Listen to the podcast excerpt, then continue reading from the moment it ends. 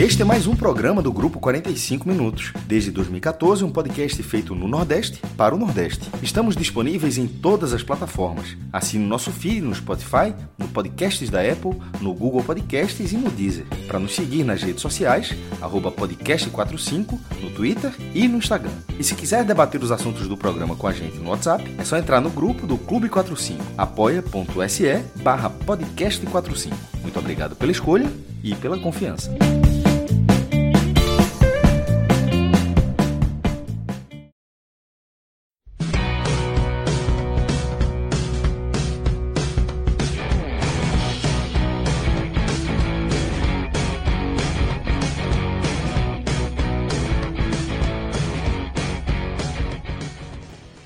Fala galera, ligado aqui no podcast 45 minutos. Estamos começando aqui mais uma live nessa noite de quarta-feira.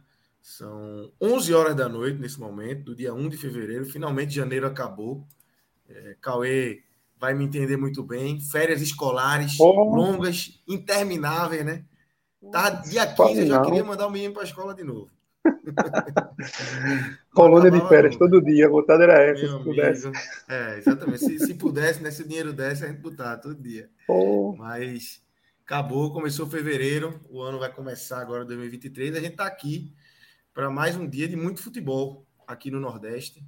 Vamos analisar Campeonato Pernambucano, Campeonato Baiano, Campeonato Cearense. Pelo Pernambucano, o esporte venceu o Afogados por 4 a 1 Santa Cruz e Petrolina. Petrolina e Santa Cruz empataram em 0 a 0 É, temos a vitória do, do Fortaleza no Ceará, no, no Cearense, por 6 a 1 E nesse momento aqui, né, são 11 da noite, o Bahia está jogando pelo Campeonato Baiano e está empatando em 1 a 1 Estava perdendo até agora há pouco e empatou o jogo agora. A gente vai atualizar esse placar aí, vai receber ainda o pessoal para falar do, do Bahia. Felipe Assis vai chegar daqui a pouco também para falar do Santa Cruz, é, do contexto do Campeonato Pernambucano. E Tiago Minhoca vem também para falar do Fortaleza. Mas a gente vai começar, maestro, com o Campeonato Pernambucano. A gente já falou ali no começo, na, na nossa mini Água Suja. Normalmente a gente. Não é uma regra, mas assim, acaba sendo um, acontecendo com frequência.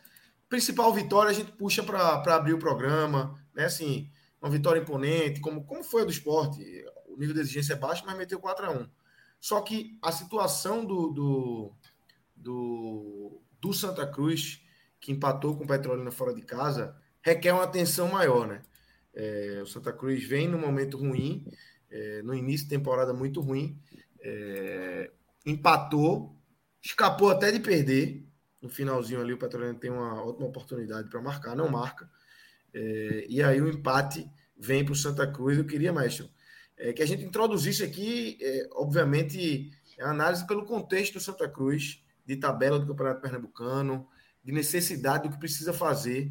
É, como é que você vê esse início de ano do Santa Cruz? Muito mais, muito além do que o jogo de hoje, porque o jogo de hoje é mais ou menos uma, uma cópia do que a gente já vem vendo e falando, né? Felipe, que daqui a pouco chega, tem falando muito, batido muito é, nos erros do Santa Cruz, e esses erros se repetem e o Santa Cruz não consegue destravar na temporada, né, mestre? Até Só enquanto isso, coisa- o Bahia virou 2x1. pro É, tá? não, virou City, tá aí mesmo, pelo amor de Aí o Deus. City entrou em campo. É, é o. é, com- pela quantidade de jogos hoje, a gente vai tentar abordar um pouco do contexto desse início de temporada, todo mundo já com cinco jogos, seis jogos, ou seja, um pouco de início. No caso do Santa, é, são sete partidas, juntando com a Copa do Nordeste, que também foi empate, né? Embora tenha sido um empate bom, mas desses sete jogos, o time está invicto. Aliás, mais do que sete, são sete jogos, não, são nove. Porque ainda tem Então os da dois pré, da né? Copa do Nordeste. Tem da É. pré-Copa do Nordeste. Então, é, na verdade, o Santa Cruz, o Santa Cruz talvez seja o time do Nordeste que mais jogou, assim, do- do- dos principais que a gente abo- que a- cobra aqui, que mais tenha jogado. É, e dessas nove partidas, está invicto. Veja só, é um time que não está bem, mas está invicto depois de nove jogos. São três vitórias, seis empates e nenhuma derrota. A questão é que os dois primeiros ah, dessas três vitórias, duas foram importantíssimas, porque foram nos mata-matas da abertura da, da, da pré-Copa do Nordeste, e classificou nos dois jogos, dois jogos no Arruda, de portões fechados. Um tinha uma certa obrigação contra o Calcaia, mas outro jogo já era um jogo duro contra o time que está na divisão acima e com investimento talvez maior para essa temporada, que foi a vitória sobre o Botafogo. É, aí depois vai ter uma, uma estreia onde pontuou fora de casa, fazendo gol no último lance contra o Vitória. Eu achei aquele, já teve vários debates aqui no podcast, mas eu achei aquele empate um, um, um ótimo empate, porque aquele ponto seria bom em qualquer cenário para o Santos. O Santa Cruz tem um histórico muito ruim contra o Vitória lá em Salvador, nunca nem ganhou lá e de repente empatou no, no último lance. Mas dentro, isso, ou seja, eu citei os três primeiros jogos, esses três jogos da Copa do Nordeste, na hora que você vai para os jogos do Pernambucano, tem um clássico bem disputado contra o Náutico, mas onde o Santa ficou três vezes em vantagem e cedeu o empate. É, e foi o único jogo onde o, ataque do Santa Cruz efetivamente funcionou, embora ele funcionou no número de gols marcados, porque não foi nem tão assim. Teve gol contra, teve um lance que um, um, um chute mascado lá. O, o, ataque funcionou foi o do Náutico, com o Júlio naquele jogo. E um, um, chute do meio da rua, que aí foi é, que o Matheus Nassi, na ocasião, aceitou. Mas o Santa fez três gols naquele jogo. O Santa tem, é, preste atenção nesse dado, porque no Pernambucano, o Santa Cruz já fez seis partidas até aqui, hoje foi 0 a 0 com o Petrolina, né? É, e tem seis gols em seis jogos, ou seja, média de um por jogo, sendo que três gols foram nesse clássico contra o Náutico. Isso significa que em todos os outros jogos o Santa ou fez um ou nenhum.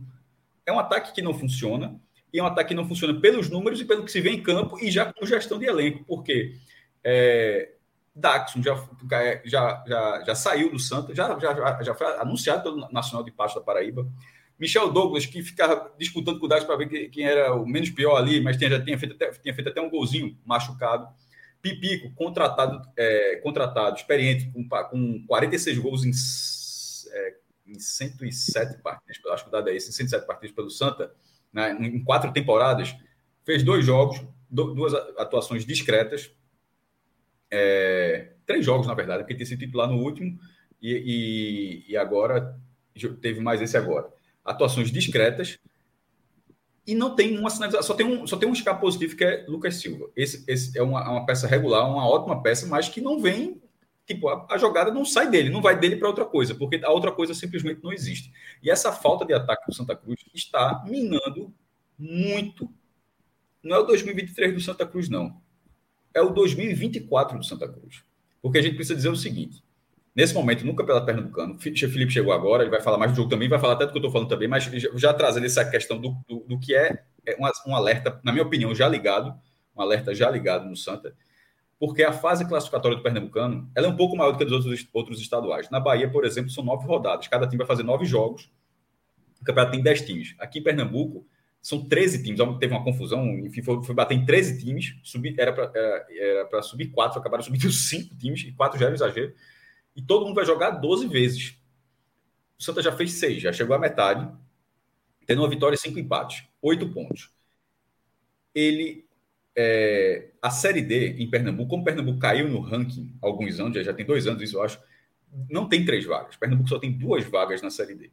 E as vagas na Série D não, elas não são para a classificação final do Campeonato Pernambucano. Não é, não é, é, é para as melhores colocações na primeira fase. É sempre importante frisar isso, porque se a final do Campeonato Pernambucano eventualmente for entre o time que se classificou em sexto e o que se classificou em, em quinto, ou seja, de repente fazem a final, esses dois times não, não irão para a Série D. Os que irão para a Série D são os times que ficaram à frente desses dois na primeira fase. É, é, eu acho até um erro, na verdade, na minha opinião, mas já estava no regulamento. Era para ser a colocação final, porque para não acontecer uma bizarrice dessa, de o time ser campeão pernambucano, mas não ter a vaga na Série D. Mas enfim, isso é minha opinião. O que está no papel porque a Copa do Brasil, por exemplo, vale a classificação final. A Copa, a, a Copa do Brasil vai valer a classificação final, mas a Série D não vale, vale a primeira fase. Se o Santa tem que ser um dos dois melhores entre aqueles que não precisam da vaga, que no caso são esporte e náutico, porque o esporte hoje está na B, pode cair para C, e o náutico, se cair da C para D, significa que ele, que ele, terá a vaga na D por, por ser um dos rebaixados, ou seja, não precisam da vaga, o Santa ele tem que ficar na frente de, de só atrás de um de todos os outros concorrentes. E nesse momento tem quatro times à frente do Santa. O Retrô em segundo lugar, o Salgueiro em quarto lugar, o Central em quinto lugar, o Porto em sexto lugar, aí vem o Santa em sétimo lugar. O Santa tem que passar três desses times para ser pelo menos ter pelo menos a segunda vaga para a Série D. A distância, isso, a distância da tabela já é ruim, mas a distância em pontos não é. Porque o Santa tem oito pontos em sétimo e o Retrô, que é o, que é o vice líder, tem dez. São apenas dois pontos. Mas na hora que você analisa a tabela e você observa que já tem dois times que estão distribuindo pontos por aí, Belo Jardim e Caruaru City, e que esses times ainda serão adversários desses outros times que estão, que estão à frente, e que a queda de produção de Santa Cruz ela é visível, eu acho preocupante. Porque já chegou a metade da tabela, a campanha não é boa, apesar da invencibilidade, a campanha não é boa, E nesse momento há um paralelo entre a campanha e o futebol, porque de vez em quando acontece o contrário. A gente falava sempre, a gente foi o debate do Fortaleza. O Fortaleza a campanha era ruim, mas o futebol era bom, tá? A questão física. Ou então o futebol, ou então a pontuação era boa e o futebol era ruim, tá dando sorte. De, de vez em quando acontece também, o time tem mais pontos do que o futebol. A gente costuma até dizer isso aqui. Nesse momento, eu acho que, que, que a pontuação do Santa, que a campanha do Santa, ela é equiparada ao futebol do Santa. Que, pode, que, que, que por alguns detalhes, veja só, por alguns detalhes, nos últimos quatro dias, o Santa tem oito pontos. Por, por isso aqui, o Santa não tem seis porque ele empata o jogo contra o Maguari aos 49, se levou um gol aos 45, beleza, mas empatou, mas depois de levar um gol aos 45 dentro de casa, a reação é algo muito difícil de acontecer. Aconteceu, o Santos empatou aos 49 e hoje, contra o Petrolina, Ítalo já tinha tido, na reta final do jogo, já tinha tirado a bola em cima da linha e aos 50 do segundo tempo, Emerson do Petrolina perde um gol inacreditável. Um mérito absurdo, para Geazi, o goleiro do Santa Cruz, mas a, a, falta de capacidade de definição do atacante do Petrolino foi assim, inacreditável. Então, assim, foi um pontinho que, que, que salvou e domingo um pontinho que Marcelinho arrumou. É, é de futebol, mas veja só, o, o, time está no limite, o Santa não está no limite para ganhar, não. Ele está no limite para perder. Ele quase perde do Maguari, ele quase perde do Petrolina. Não ficou em nenhum desses jogos ele, ele quase ganhou. E isso vem sendo a tônica dessas últimas rodadas. Então, a falta de futebol, ela é ela, ela, ela tá, a, a, ladeira, a ladeira não tá, não tá, não é ladeira da misericórdia, não, não é. Não é ladeira da misericórdia, que é uma ladeira para quem é sítio histórico de Olinda, que ela é bem íngreme, mas é uma ladeira assim. É uma ladeira onde o Santos está descendo. O Santos não está subindo a ladeira nesse momento, na campanha. E a falta de futebol não dá muitos indícios. Os reforços que estão chegando, assim, vai, vai, Pipico já estreou, não houve uma mudança inicial. Vai ser Jadó que vai fazer essa, essa transformação, não sei. Então, de, pra, na minha opinião, o alerta legal. Eu tô falando isso, isso tudo para de repente você pega o G6 e vira campeão pernambucano. Aí, meu irmão, beleza, é da vida, mas né, não dá para ser engenheiro de obra, de obra pronta. A, a, a, análise que tem, a análise que eu acho que tem que ser feita hoje é de um time que começou de forma promissora, porque os primeiros jogos foram promissores, pela, pela questão física, pela, pela organização tática dos dois jogos da, da Copa do Nordeste. Não foram vitórias fortuitas, foram vitórias construídas assim. Mas dali para frente, a falta de futebol do Santa Cruz, assim, ainda teve o clássico, mas o clássico é, acho que tem uma, uma, uma, instigação que não é nada científico, mas simplesmente existe, né? Mas nas outras partidas a falta de futebol impressiona. A chance de ficar fora do G6, eu acho que faltando metade da tabela para frente, ela é, ela tá ali, ela não é desprezível, de jeito nenhum. Cássio, até reforçando aí, esse final de semana vai ser muito decisivo para essas pretensões do Santa Cruz, até para visualizar Salgueiro melhor esse cenário. O jogo é Salgueiro, o jogo é Salgueiro e Santa. Salgueiro e Santa. Então, se o Santa não pontuar lá em Salgueiro, já é um confronto direto. O Salgueiro hoje tem um ponto à frente, poderia abrir quatro. O Central joga com Petrolina em casa, em Caruaru, ou seja, o Central que tem hoje um ponto acima do Santa poderia abrir quatro também. E há um jogo confronto direto né, nessa disputa aí da turma do, entre esses colocados, que é Retro e Porto que também, se o Retrô ganhar, que já tem hoje dois pontos o Santa, abriria cinco. E se o Porto ganhar também, tem pontos para o Santa. Pra, pra, Exatamente. Ou seja, se o Santa não pontuar em Salgueiro, que é um jogo mata-mata nesse sentido para o Santa Cruz, o cenário para o Santa possivelmente vai ser Qual muito complicado para essa vaga.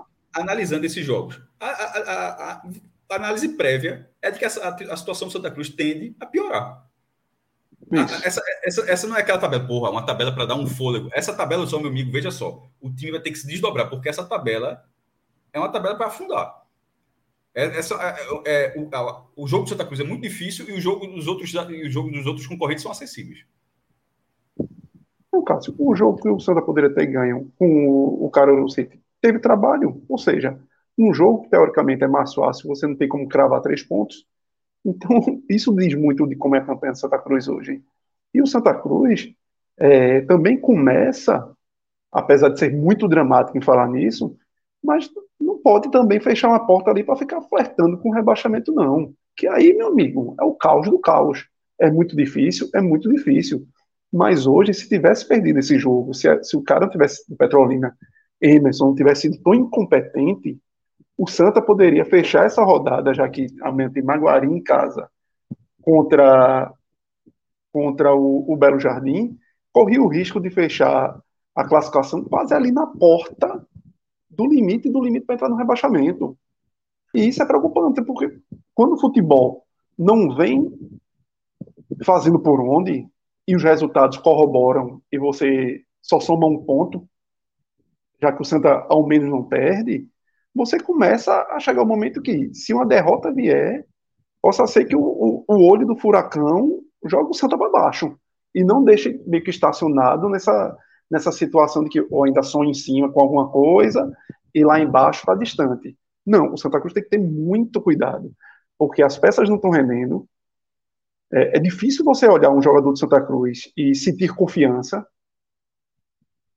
Você tem o ponta direita, como tu falasse aí, que é um jogador que consegue é, abrir uma jogada, mas não tem uma conclusão. Você tem o Arthur Santos, que consegue ali no meio de campo ser ainda uma, uma peça, uma mente criativa. Mas e os demais? Trouxe Pipico. Trouxe Pipico com a esperança de que Pipico faça algo que há dois anos atrás o torcedor do Santos já não aguentava mais Pipico. Então, que esperança saiu, é essa? Saiu, não dá para dizer escorraçado, mas saiu a, a turma dando graça Exato. né? Exato. Um ponto aqui que Lucas ainda falou aqui. Ele lembrou. Contra o Afogados também, né? O Santa Cruz empatou no, no, no final. Sim. Na verdade, era, era foi mais um ponto, na verdade, que o Santa Cruz arrumou no final. Na, o ponto que ele. Na Bacia das Almas. Foi o contra o Náutico, porque ele, ele cedeu o um empate. Mas os outros, é. esses outros aí, ele conseguiu arrumar um ponto, na verdade. É. Aí o Santa vem com tentativas de soluções com Pipico, é, não tendo outro jogador para o ataque, já que Datsun foi embora e Michael Douglas está aí machucado. Pipico, até pelo cenário do estilo do Campeonato Pernambucano, de jogos no interior, muitas vezes você precisa de um centroavante de embate. Pipico não é esse jogador. Hoje ficou muito claro. Pipico ficou preso dentro da marcação ali do, dos zagueiros do Petrolina, porque Pipico é um jogador mais para um centroavante, mais para baixo do que para alto. Um cara mais técnico do que um cara de, de brigar ali na área, de ganhar ele no corpo, de fazer né, o pivô. Ele, ele ponta, começou né? como ponta Isso, no, no, no Rio de Janeiro. Ele jogava até Mas no Vasco, ele tava passando pelo Vasco. É, é. Diego Souza era assim, volante, pô. Diego Souza ele não era um ponta. Ele, era o segundo atacante. Ele, era o segundo atacante. O cara, vai, o cara vai sendo central, é. o cara vai sendo. Vai correndo menos, assim. A idade vai deixando o cara mais. Mas só um ponto, assim, ele não tem o corpo, ele, ele não tem o corpo de, de centroavante, ele não é um cara alto, Isso. não é um cara. Né? Ele tem outras características. E vai pro centroavante, faz gol. O Mário tem 68, pô. Mas virou centroavante. Fora da curva. Fora, Mas Romário era ponta esquerda, viu? Mas Romário, Romário, na época do Vasco, Romário, começou não, era ponta esquerda. Irmão, Aí depois ele foi virar é central. É o gênio da área, veja só. A, a, carreira de Romário é o gênio da área, não é o gênio da ponta esquerda, não. Era, Romário, era, Romário tá morrendo não, agora. Não, com certeza. Tá mas ele. O Romário entrou no debate, ele tá se. Não, é porque ele falou da altura, só lembrei que é a altura de Romário. A ligação ao Vasco. O Vasco, os dois passaram pelo Vasco. Clássica da Copa 94. Romário, de 1,64, faz o gol na zaga da Suécia, que os caras eram é, dois, era, era a matéria clássica da época. 1,98. É, os caras altíssimos dos zagueiros suecos. Ravelli, goleiro 1,90. É, isso. Vamos lá, Aí, aí pode ver, tem altas matérias assim, Romário com apenas 1,68, sobe entre os zagueiros da Suécia e é. faz o gol na semifinal da Copa. Então o Santa não tem nenhum centroavante de perfil, vamos dizer, para essa luta desses embates de jogos que muitas das vezes você precisa de um centroavante de área mesmo, clássico, para furar essas defesas, que o Santa Cruz termina tendo mais a bola nesses jogos, mas não consegue criar, então muitas vezes você precisa daquele bumba meu boi da área, e o centroavante trabalhando ali, o Santa Cruz não consegue. Vem com a nova contratação aí, G2, que é um cara que fisicamente talvez demore até um pouco para tentar entregar algo, é um cara que já não entrega na carreira há muito tempo. Então, assim, você começa a ver que as soluções do Santa Cruz não são tão fáceis. Santa Cruz renovou com jogadores que já não tinham sido soluções no ano passado, como por exemplo o volante Daniel Pereira, não era uma solução ano passado. E o Santa Cruz renovou. Então são, são erros que, que vão se perpetuando. E parece até, eu estava pensando aqui, parece que o Santa Cruz é, é uma, aquele cara que quer, precisa comprar um carro para trabalhar, por, porque trabalha com carro, não tem dinheiro para comprar um, um carro novo vai comprar um usadão lá tal. Só que simplesmente o cara não entende de carro nenhum e pega o primeiro que vem na frente, acabou-se. E vou. Não chamou um mecânico de confiança para, ó, vamos olhar esse carro aqui. É usadinho, usadinho, mas vamos ver. Então o Santa Cruz parece que não se planejou em trazer peças para esse time que pudesse corresponder minimamente no Campeonato Pernambucano e posteriormente numa, numa Série D. E a dificuldade vai se mostrando a cada jogo. E o que é pior, o que parecia, é, ao menos no início, nos primeiros jogos, algum sinal de esperança, começou a degringolar. E aí vem pressão, continua ou não continua o treinador? Será que é momento de, de trocar? Será que é culpa de Ranielli? Felipe, que acompanha aí mais de perto. A culpa é de Ranielli? Ou é de quem contratou esses jogadores que não tem condições, vários deles, de jogar com a camisa do Santa Cruz? Felipe, Rapaz. deixar essa já pergunta já para você. Isso. E ouvir também de você o tamanho assim da, da sua preocupação é, com esse momento de Santa Cruz que não destrava na temporada, né? Vai ali, ah, tá invicto. Porra, invencibilidade merda aqui para nós. Só empata. É, o Cássio trouxe muito bem. Sai atrás, né, consegue buscar o empate ali na Bacia das Almas. Ou seja, podia ser muito pior ainda, pelo que vem apresentando. É, e aí eu queria te ouvir, Felipe. Meu, meu, muito boa noite, né, em primeiro lugar. É, eu queria saber se vocês querem que eu diga mais o quê? Porque eu estava ouvindo aqui e eu acho que basicamente tudo já foi dito, né? A coisa mais interessante que foi falada aqui, né, o Maestro comparando Pipi com, com Romário, mas fora isso, tudo já foi discutido e, e sabe, não tem muita coisa que acrescentar, altura, não. Altura, altura, é. altura. É, mas a gente já joga assim, Veja, tu não sabe, é, isso é, já aumenta. Isso é da, da, coisa, que se o cara, tá, se o cara faleceu, a, a, o outro cara vai dizer assim, eita, tá, tá se tremendo no túmulo lá. O Romário não faleceu, mas tá se tremendo agora. Pipi, Pipi tem 1,75. É. o Mário é mais baixo que Pico aí. É, com Felipe, essa, tu é- fizesse é... teu trabalho já, velho. Tu tirasse, tu já mandasse o Cabral embora. Tu já fizesse o trabalho. É, foi. Mas o pior é que depois que o Cabral saiu, o negócio parece que piorou, viu? Como é que pode? Não tem como. É igual. Não, piorou, não. não. Brincadeira, pô. Não piorou, não. Foi igual. Aí é foda. Arrependimento da porra. Olha, eu vou dizer um negócio. Não, não, não, não tô arrependido, não. Mas veja, é, o, o, o, clima é, hoje em dia é de é, é, bastante preocupação, Cássio. Cássio meio que ainda dosou as palavras, ó, na minha opinião é preocupante. Não, é preocupante e, e é muito preocupante. Né? Escapou no passado Se você olha, calendário. Um golzinho sim, lá do retrô, lá contra o Salgueiros. Sim. Foi um quase ia ficar final. sem calendário. Quase ficar. Foi no radinho, teria, foi no radinho, escutando. Lembra? Como, como, não subiu, teria, hoje esse ano seria e salgueiro. Ou seja, essa preocupação que a gente está tendo agora, ela faz sentido. Porque o Santa Cruz ano passado disputou a Série D certo? e não fosse o retrô ali, estaria sem calendário. Então, assim, é, é, a gente quer, a gente espera que o Santa Cruz disputa a Série D e saia. Então, se sair, se subir para a Série C, não tem esse aperreio de, de, de buscar garantir uma, uma classificação para um eventual Série D do próximo ano, caso não suba esse ano, né? Não, se subir, pô, não tem essa preocupação. Mas a gente não sabe o que vai acontecer mais lá na frente, você não sabe. Então, era preciso que o Santa Cruz, ao menos, né, garantisse essa, uma dessas duas vagas. E começa, começa a ficar chato, né? O negócio já começa não, acho que já está bem chato já, né? Porque a pontuação pode não ser grande, mas já tem, já tem muito time na frente. Já tem muito time na frente. Inclusive, você jogou contra o Caruaru City, já, já, um desses times aí que, que como vocês disseram, está distribuindo pontos, né? um deles você já jogou. Quase perde, ganhou, sabe-se lá como, quase perde. Né? Então você olha é, a classificação do Santa Cruz, você esqueça o futebol, esqueça qualquer outra coisa, olhe só os números, é preocupante. O São Luís, nesse momento, está fora da, da, da, da, da zona dos classificados. A próxima fase está fora, minha gente. Né? É, inclusive, tem, tem, tem time abaixo dele que ainda tem um jogo a menos. Né? Então, olhando a, na, na, é, na frieza dos números, a situação já é muito preocupante. É preocupante porque você pode ficar de fora da próxima fase. É preocupante porque você pode bater é, da disputar contra um, um, um rebaixamento. Né? É preocupante porque você corre o risco de, de, de, de ficar sem calendário se não subir. Né?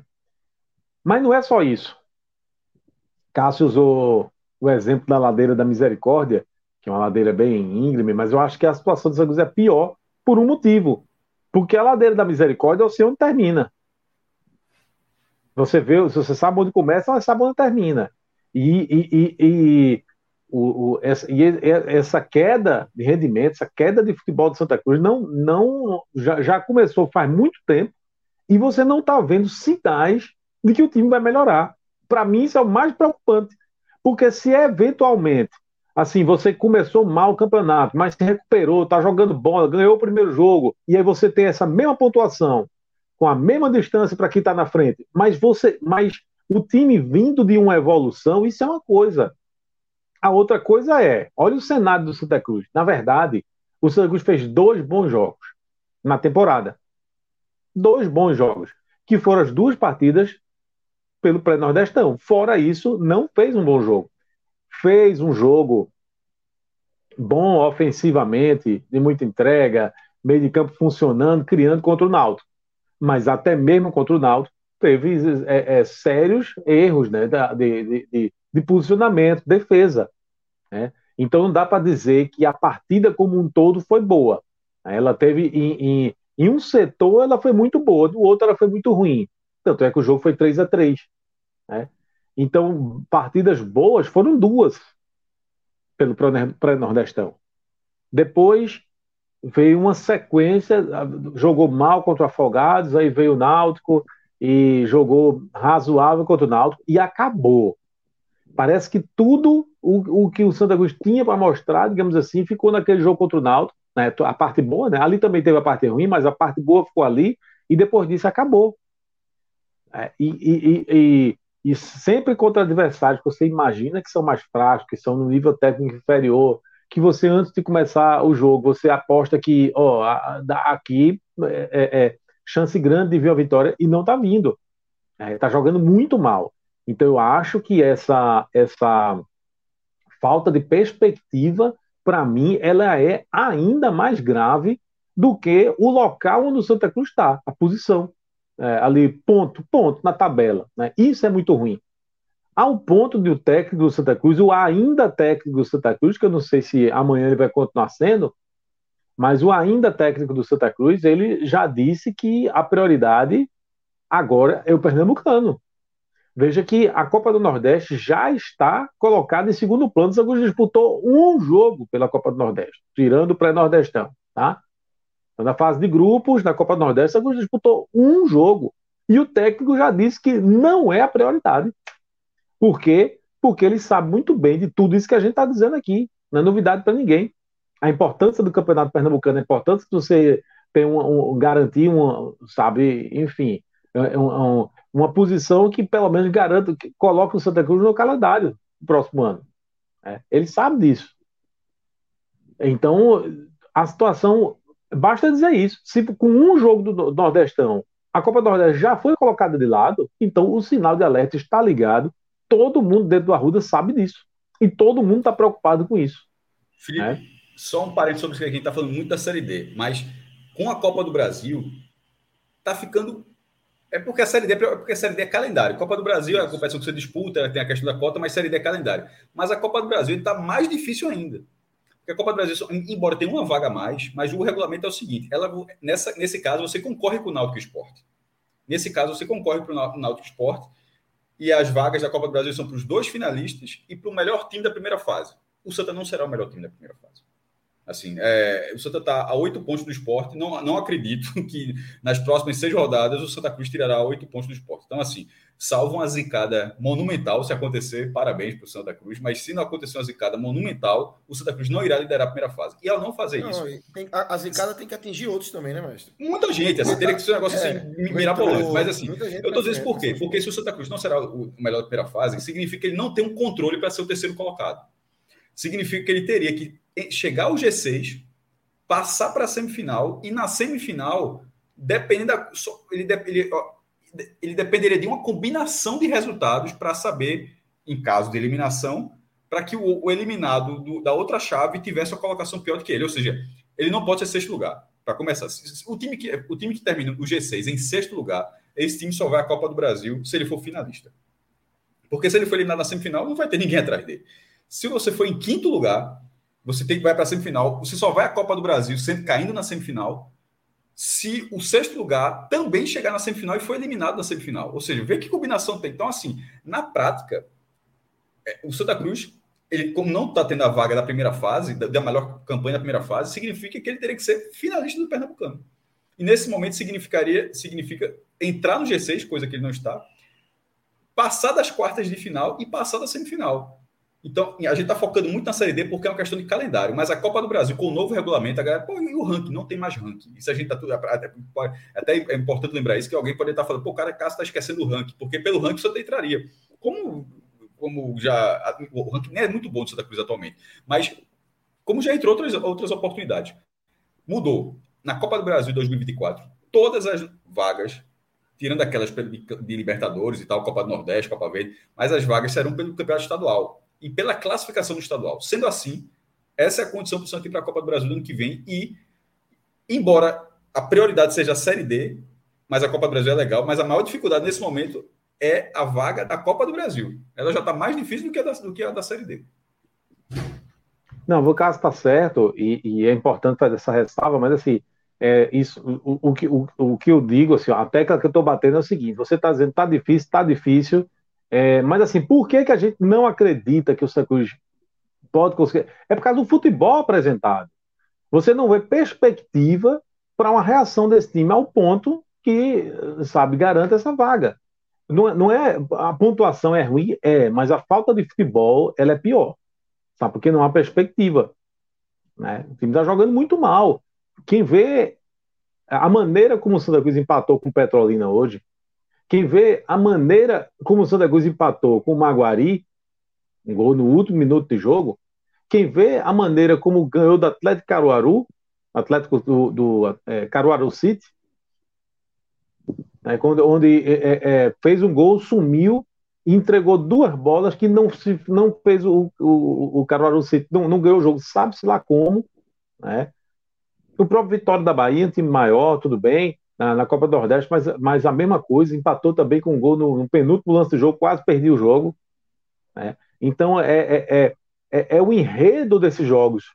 O Afogados, minha gente, o Afogados foi amassado pelo esporte, não, não, não sabe, não, sem jogo, não teve disputa.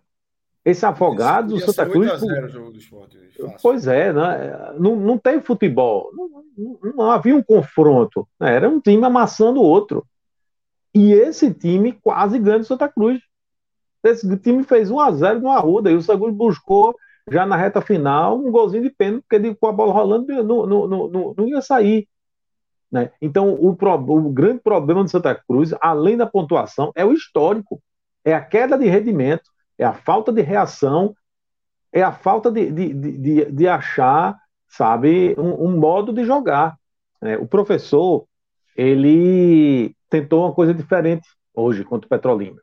Né? Muita gente vinha falando, e eu fui uma dessas pessoas, sabe? Eu defendi, não, não, não via sentido para que eu jogar com três atacantes se não, não tinha, só tinha um jogando alguma coisa, né? Aí ele vai é, contra o, o, agora o Petrolina né, e joga com meio que um 4-4-2. Né? Mas, mas o 4-4-2 também não funcionou. Não funcionou por quê? Não funcionou por falta de peça. Infelizmente, o, o, o elenco é limitado. Né? E sabe o que me preocupa no Santa Cruz? É que o Santa Cruz tem vários jogadores hoje em dia que são titulares, não porque estão dando conta do recado. Eles são titulares porque eles são, apesar das limitações, melhores do que outros que estão no banco. Então, veja que situação preocupante. Gease, que hoje salvou o Santa Cruz, certo? Vamos. Importante fazer essa ressalva aqui. Se não fosse aquela defesa de Geasa, eu teria perdido o jogo, né? E já nos outros jogos também teve uma falha ali, mas não, não, não, não, não hoje. É, mas não é um, um, um atleta que está que tá comprometendo, ele está dentro das limitações dele, ele está bem. Gease não era para ninguém um goleiro que a gente dizia antes de começar a temporada, ó, vamos, vai ser Gease o goleiro. Não era. É, mas por que ele está aí? Porque o então titular estava falhando muito. E aí ele teve, o técnico foi obrigado a colocar Gease. Titular, Felipe, não era para nunca ter sido contratado. Todo mundo sabe. Não era. Exatamente. É então, mas o problema não é só esse, né? Aí vamos vamos para os outros casos. Pipico era para ter sido contratado seis meses atrás ou dois meses atrás. Quem queria? Qual torcedor do Santa Cruz queria Pipico? né? Ninguém queria. Mas acontece que o, o, os centroavantes que estavam aí, eles eram terríveis. Eram muito abaixo da média, assim, muito. É, não, não, não, eu vou falar o que de Dax, assim, não, não, tem. Então, a, a, incompetência, a ineficiência eram tão grandes que aí muita gente colocou aqui, ó, a Pipic não era pior do que esses, não. Aí começou aquele movimento, Pipic, Pipic, mas não, longe de ser o salvador da pátria. Né? Ele está aí porque, porque quem estava antes dele era pior do que ele. Né? É, vamos lá, quem? O, o, o Anderson Ceará, que teve começou bem, teve algumas partidas bem, coisa e tal, mas caiu muito de rendimento. Né? Quando, a partir do momento que você tira Anderson Ceará, e, e eu fui crítico de Anderson Ceará, aqui não faz pouco tempo, não, foi no, no, no jogo anterior. Mas quando você tira Anderson Ceará do time, o time cai de rendimento. Então, se, assim, você é obrigado, com esse elenco que você tem aí, você é obrigado a botar Anderson Ceará, mesmo tendo raiva com dele, digamos assim, mas por quê? Porque se ele não jogar é pior ainda.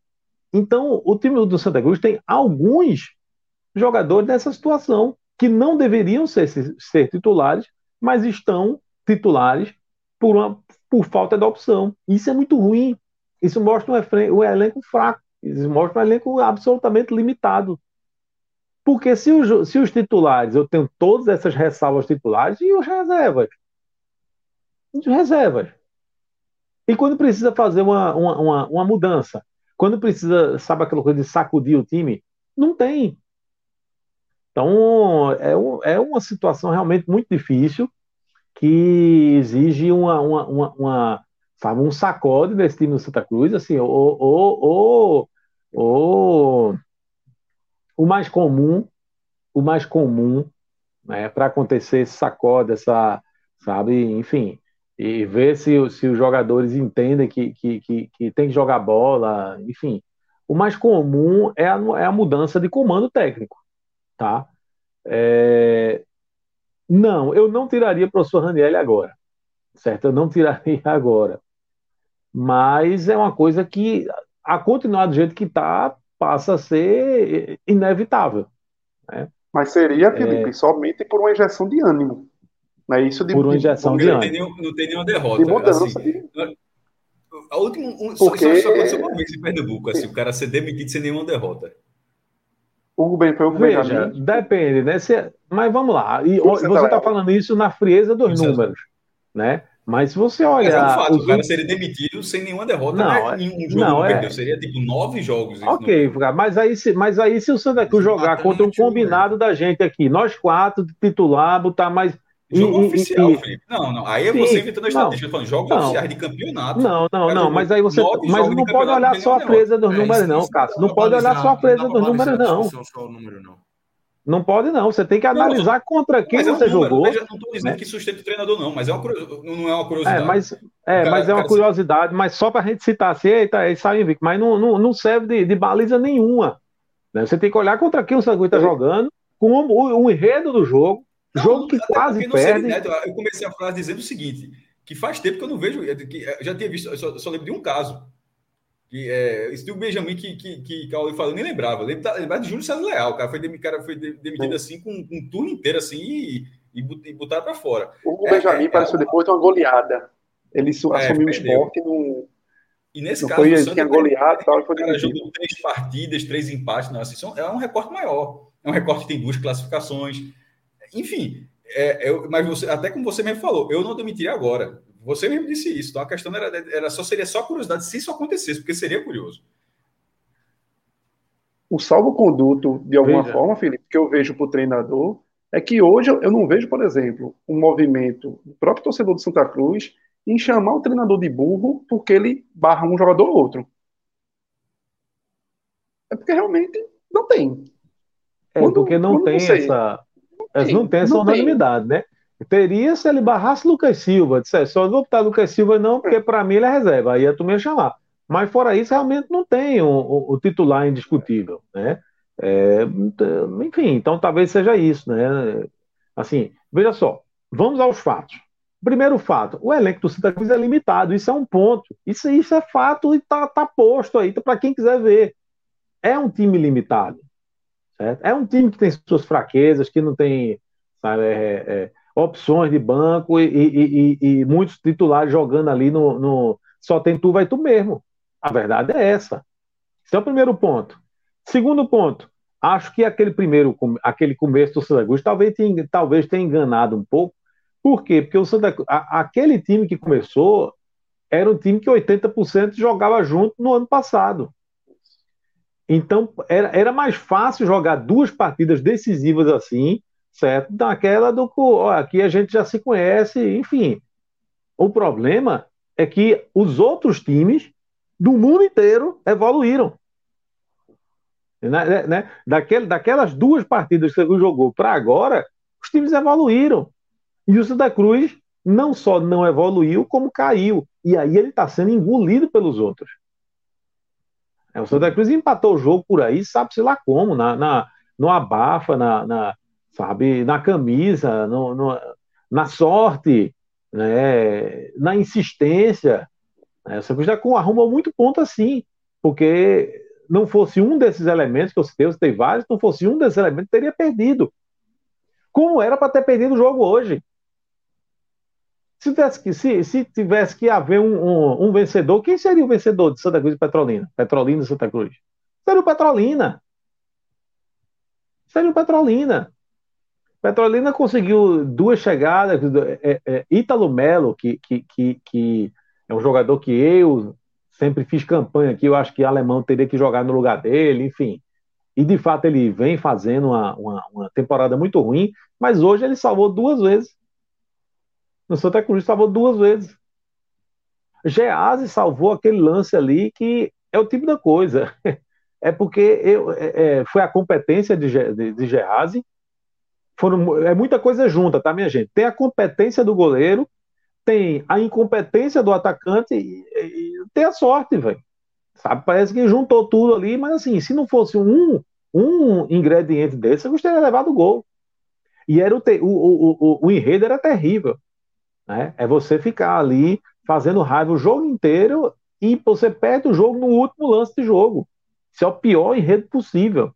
Né? É enredo de time fracassado, de time que não vai a lugar nenhum. E o Santos escapou disso. Como escapou no jogo passado de perder para o Maguari dentro do Arruda. Escapou. Escapou. Olha o jogo. Vamos olhar o jogo, vamos olhar o que o Santa Cruz, além do resultado. Né? Vamos o que o Santa Cruz produziu, o que o Santa Cruz não produziu os erros que cometeu, a origem do gol. É. Não foi nada, nada trabalhado, é abafa. Foi abafa, enfim, chutou, foi Marcelinho que chutou, tô falando do jogo passado. A bola desviou alguém entrou. Mas não é uma jogada trabalhada, não é uma coisa consciente. Né? Então é preocupante e não vejo, não vejo um, um, um, um horizonte bom para o Santa Cruz, não uma vitória, se o Santos ganha do Salgueiro, próximo jogo, muda tudo. Aí muda tudo. É? Aí muda tudo. A análise da gente vai ser diferente. Né? O cenário passa, aí você vislumbra a coisa. Agora, um empate já é muito ruim para o Santa Cruz, uma vitória e uma derrota, ela é terrível, podendo ser catastrófica. O Felipe, você falou de horizonte aí, e aí levantou a bola aqui para uma pergunta que eu já ia te fazer é, que está aqui no chat, né, de Tiago Andrade. Ele lembra aí que em, em, um dos primeiros telecasts da temporada, você disse que o Santa Cruz esse ano tem jeito, que no ano passado já havia de antes que não tinha, não tinha nessa altura do campeonato. E aí ele pergunta se agora, diante de tudo que você é, do que se tem visto do Santa Cruz nessa temporada, se você ainda acha que tem jeito, se há solução, é, se, e se é uma solução fácil, eu acrescento com essa. Tiago Andrade, companheiro, um abraço. É, você sabe que eu estava com medo que alguém me fizesse essa pergunta, né? De verdade. Já faz dois jogos, faz dois jogos que eu tô com medo aqui, torando alto, que alguém me faça essa pergunta. Obrigado, companheiro. Olha quem me lascou aqui. Tiago Andrade, um abraço. Eu disse isso. É, o problema é que o, o, o, a maneira como o Santos está jogando, assim, como o Santos está se apresentando, também mudou. É, porque é, até então a gente via, vou repetir exatamente o que eu falei, eu disse, olha, eu vejo um meio de campo do Santa Cruz arrumado. Vejo uh, um ponta direito que é, é, é, o melhor jogador do time. Vejo um lateral direito que está bem, né? É, dialogando ali com ponta. Aquele lado do Santa Cruz está bem, o meio de campo está funcionando. Agora, o Santa Cruz tem graves problemas. O Santa Cruz tem um grave problema defensivo. A defesa do Santa, do Santa Cruz é uma peneira. O Santa Cruz tem um grave é, é, é, é problema de, de, no ataque. Nessa época, veja que eu não estava nem falando de, de, de criação, eu estava falando de finalização. Quando eu falei do problema do ataque do Santa Cruz, eu estava falando de centroavante. Eu não estava falando de criação. E citei também o problema do gol. Mas acontece que uma coisinha mudou aí, desde que eu falei para agora. É que agora o Santa Cruz é um time que não cria. O Santa Cruz não era um time que não cria, agora virou. O Santa Cruz está criando absolutamente nada. Então o problema já é um pouquinho maior. Eu Perdeu o lateral que, direito, né, Felipe? Que era uma, uma válvula de escape. Era uma válvula Excelente, de escape, é. É, exatamente. Feijão, né, rapaz? Quem, quem diria, né? É, quem diria? É, um Mas jogador... é isso. Eu acho que a gente vai e vem e volta na história e bate no ponto que tu dissesse bem. Que a questão não é a grande qualidade dos titulares, é a grande falta de não futebol de reservas. Então, se o cara minimamente sabe tocar numa bola, opa, a camisa é tua, o colete é teu. Infelizmente, o Santa Cruz se tornou assim. Então, eu vou tentar responder a pergunta sem. Eu vou tentar não ficar em cima do muro, tá? É, eu acho, eu ainda não vejo esse time como um time que não tem jeito, tá certo? Porque eu disse nesse mesmo programa que ele citou, eu disse que no ano passado e no ano 21, 22, no ano retrasado, né, você na metade da competição, você olhava e dizia: faça o que fizer, aconteça o que acontecer, esse time não tem jeito. Eu disse isso aqui, né? Você tem a esperança, é claro que você tem a esperança. Né? Você, enquanto torcedor, você. É claro que você. É, ó, se ganhar uma, se ganhar duas, não sei o que, não sei o que, mas no seu íntimo, no fundo, no fundo, a parte racional da coisa, você não via mais jeito, né? É, é, no ano passado foi um exemplo bem, bem típico. Você jogou, ganhou muitas vezes jogando absolutamente nada na Série D, e você olhava assim e dizia: esse time não vai não, esse time não vai não, né? Agora, quando ganha um, você se empolga, mas tirando a parte da empolgação, o lado racional, você via que o time não tinha jeito. Eu ainda não vejo esse time como um time sem jeito, mas a minha análise do dia que eu falei isso para agora, ela mudou um pouco, ela está mais pessimista, porque o time está jogando menos. E o time que criava parou de criar. Então, a missão que já era difícil, agora está mais difícil. E passa e passa por contratação, passa por reforço. Essa parte eu mantenho, porque desde aquele dia que eu disse isso, eu falei, olha, é um time que tem jeito, agora você tem que contratar para a defesa e tem que contratar para o ataque. Era bom contratar para a lateral esquerda, que também acho horrível, mas se não tem dinheiro para tudo isso, contrato para defesa e contrato para ataque. Se você fizer isso e contratar bem, esse time tem jeito. Tá? Agora, é, continua precisando de contratação. Agora, o meio de campo, que estava absolutamente resolvido, agora não está mais. Eu não sei se, se, se Anderson é, é, Ceará, né, se ele conseguiria render mais no 4-4-2 com uma outra peça ajudando ele. Isso a gente teria que testar mais uma vez. Eu fiz uma pergunta aqui no, no nosso clube 45 agora, aqui, acabei de perguntar lá. Marquei três tricolores que eu lembrei na hora, assim, que foi Arthur, Alexandre Venâncio e Vitor Luiz, então sempre participam bastante lá. É, minha pergunta foi para tentar trazer o sentimento da torcida também, né? De é, se demitiriam o Ranielli. É, aí Arthur respondeu, só para trazer aqui, Arthur respondeu que sim, mas sabe que isso não seria a solução dos problemas, não é só isso, né? Não é só demitir Ranielli que, que vai resolver. É, Gabriel, sem pestanejar, já falou, sem sombra de dúvidas, era sem a menor dúvida ele, ele demitiria. E Alexandre trouxe aqui dois lados aí para reflexão, ficou em cima do muro, Alexandre Venâncio, é, mas disse que. Aí eu vou até ler aqui. O maior argumento para a demissão é que o time só fez piorar do primeiro jogo para cá. Isso é muito preocupante. É fato, né, Felipe? O Santa vem. É, quando não, não é igual, é para baixo. Não, o Santa não, não teve ainda a, a, subida, né? E aí ele fala que o argumento contrário é que o time já não é essas coisas, que também é um fato. O time do Santa Cruz é, é fraco, o elenco é fraco. É um time de nível de Série D que se juntou e não deu liga. Então ele ficou em cima do muro, mas assim, é, é um sentimento que vai crescendo, né? De, de, troca. É a primeira coisa que, que a torcida pensa rapidamente. É, é, uma, é uma cultura do futebol brasileiro, a, a troca de treinadores. E esse clima vai crescendo. E se não troca, se não virar essa chave rápido, Raniel talvez não brinque nem o carnaval aqui, né? O Galo apresentaram hoje, né?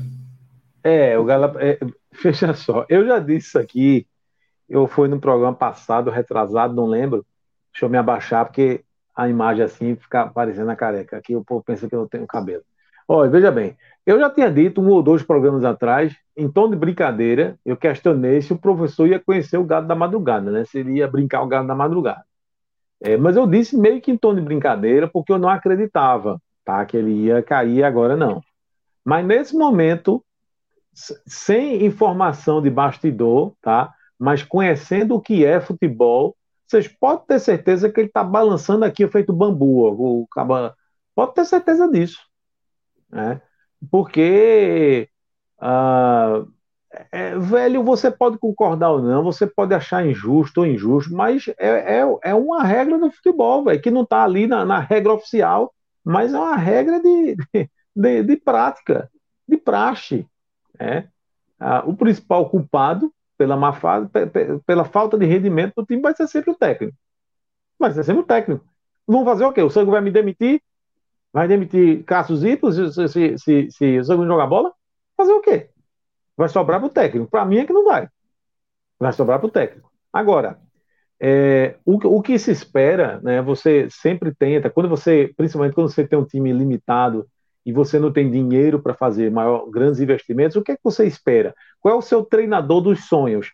É o treinador que pegue é, um time que só consegue render isso aqui, só consegue render isso aqui, isso é o patamar do time. E aí o técnico dá um jeito que o time rende isso aqui. Pronto, isso é o treinador dos sonhos, tá? Mas é, também é, é, é de se imaginar que se você pega esse time do jeito que está aí e não qualifica em absolutamente nada, dificilmente você vai arrumar um treinador que consiga extrair alguma coisa mais do que esse time tem para oferecer.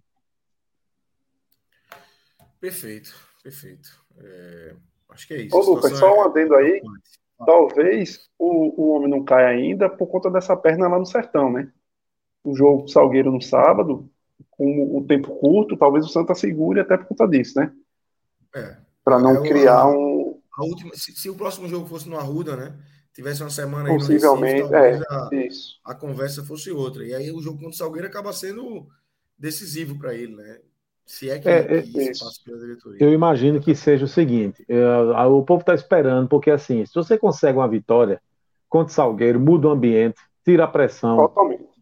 Vem para o jogo no Arruda, sabe? E aí, enfim, aí vai que você emplaca outra vitória no Arruda. Aí, tem G2 para estrear. Tem estreia, exatamente. É. Embora, Agora, embora seja historicamente um jogo difícil, mas é preciso destacar. É, eu assisti dois jogos do, do, do Salgueiro, né, Salgueiro Esporte e Salgueiro Central. O Salgueiro já foi melhor. O, o, Sal, o, ele perdeu o jogo do esporte, cedeu o empate ao Central com um a mais. E detalhe, o Central empatou o jogo quando estava com um a menos. Não é que você estava um a um e depois ficou com um a mais no jogo. O Salgueiro estava vencendo por 1 a 0 teve um jogador a mais e o Central empatou o gol de pênalti. E, te, e, e outra, quem teve a chance de fazer o segundo gol não foi o Salgueiro, foi o Central, que ainda perdeu a oportunidade. Então, assim, os dois jogos que eu vi, os dois jogos no Cornélio de Barros, eu já vi, eu já vi o Salgueiro com equipes mais competitivas. Então, assim, pode ser é, um jogo historicamente difícil para qualquer um dos três daqui da capital, quando joga com o Salgueiro no Cornélio. Essa pode ser uma, algo que, que favoreça o Santa Cruz um, para nivelar o jogo por baixo, já que o Santa Cruz não está conseguindo puxar por cima, que pelo menos é. o adversário tá, não está como em, outro, em outras oportunidades, como a gente já viu. Eu ia brincar, meu Cássio. Eu também já vi. Eu também já vi o Santa Cruz com um time melhor, viu? Muito melhor. Mas talvez seja a versão mais frágil do Salgueiro Sim. nessa história, nesse, vamos dizer, nos últimos 10 anos de trajetória do Salgueiro. Assim, chega, mas se eu não me engano, mesmo com essa versão fragilizada do Salgueiro, o Salgueiro, se eu não me engano, chegou nas últimas oito ou nove semifinais do Pernambucano. Sempre chega. Na semifinal. Não, na, na semifinal. Seguido. É verdade, verdade. Ó, eu vou fazer o seguinte, eu vou mandar Felipe. Felipe tá estressado, cara dele de brabo. O homem tá precisando, sabe de quê, maestro? Um vilagezinho, pô. Prainha. Verão chegou, Filipão. Pergunta Rapaz, tava mesmo. Brinque não, que a, a turma tá precisando mesmo. Vilagem, meu amigo. Vilagem. Até quando o cara não precisa, o cara tem que ir. Imagina o cara nervoso. Tem que ir lá, pega um final de semanazinho. Rapaz, minha mulher mesmo já cobrou. Quando puder, porque eu tô com recém-nascido, praticamente dois meses em casa, né, Malu? Já disse, olha, quando puder viajar, a gente vai. É, Deu um jeito. Tem, tem que dar um jeito, tem que dar um jeito. Alô, Vilagem. É, e sobretudo com criança lá, é um lugar para criança mesmo. Eu ainda nunca, eu, eu nunca fui com o Theo, velho. Assim, já fui antes, mas desde que o Theo nasceu, eu nunca fui. Realmente, eu acho que se eu soltar ele aí, vai ser difícil ir embora. Eu vou ter que voltar, ele vai querer voltar todo final de semana também. Mas é isso, galera. Vilagem Porto de Galinhas, parceiro nosso aqui do podcast de muito tempo, né? Parceiro antigo e muito parceiro mesmo, sempre ao lado aqui do podcast. É, tá aí, ó. Veloz, solta esse videozinho só para turma sentir aí o que é o Village. É... Hey,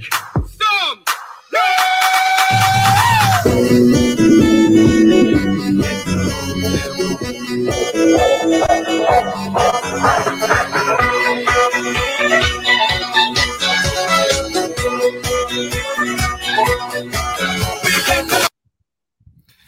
pessoal do Village foi até modesto aí. Botou só cinco motivos. Dava para botar 10, 20. Ah, e tem uma, Vice Lucas. Porque serve como é um sonífero da bexiga. O menino passa dois, três dias, quatro dias. Quando é volta para casa, dorme é, cedo demais. Cansado, é, dorme cedo com sua bexiga. É.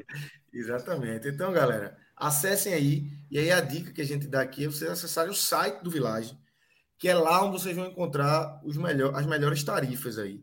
É, é no site do Village. O site do Village é feito para isso, para proporcionar para vocês as melhores tarifas. E ainda tem o código, o velho, o bom e velho código, podcast 45. Olha o Celso Shigami aí, ó. modelo. E aí, Felipe? Celso Shigami, modelo do Village. Sofia também, né? E, e Caio, né? É. Respeito, viu? Eu respeito o Celso. Cara, é. é. apresentador de torneio de beat tênis, cozinheiro da madrugada, dono da porra toda e ainda é modelo do, do Village Porto de Galinhas. Tá bom demais.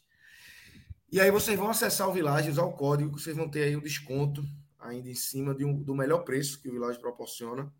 E, obviamente, ajudam aqui o nosso projeto. Então acessem aí villageportigalinhas.com.br e confiram a programação de carnaval, programação de Páscoa está aí já.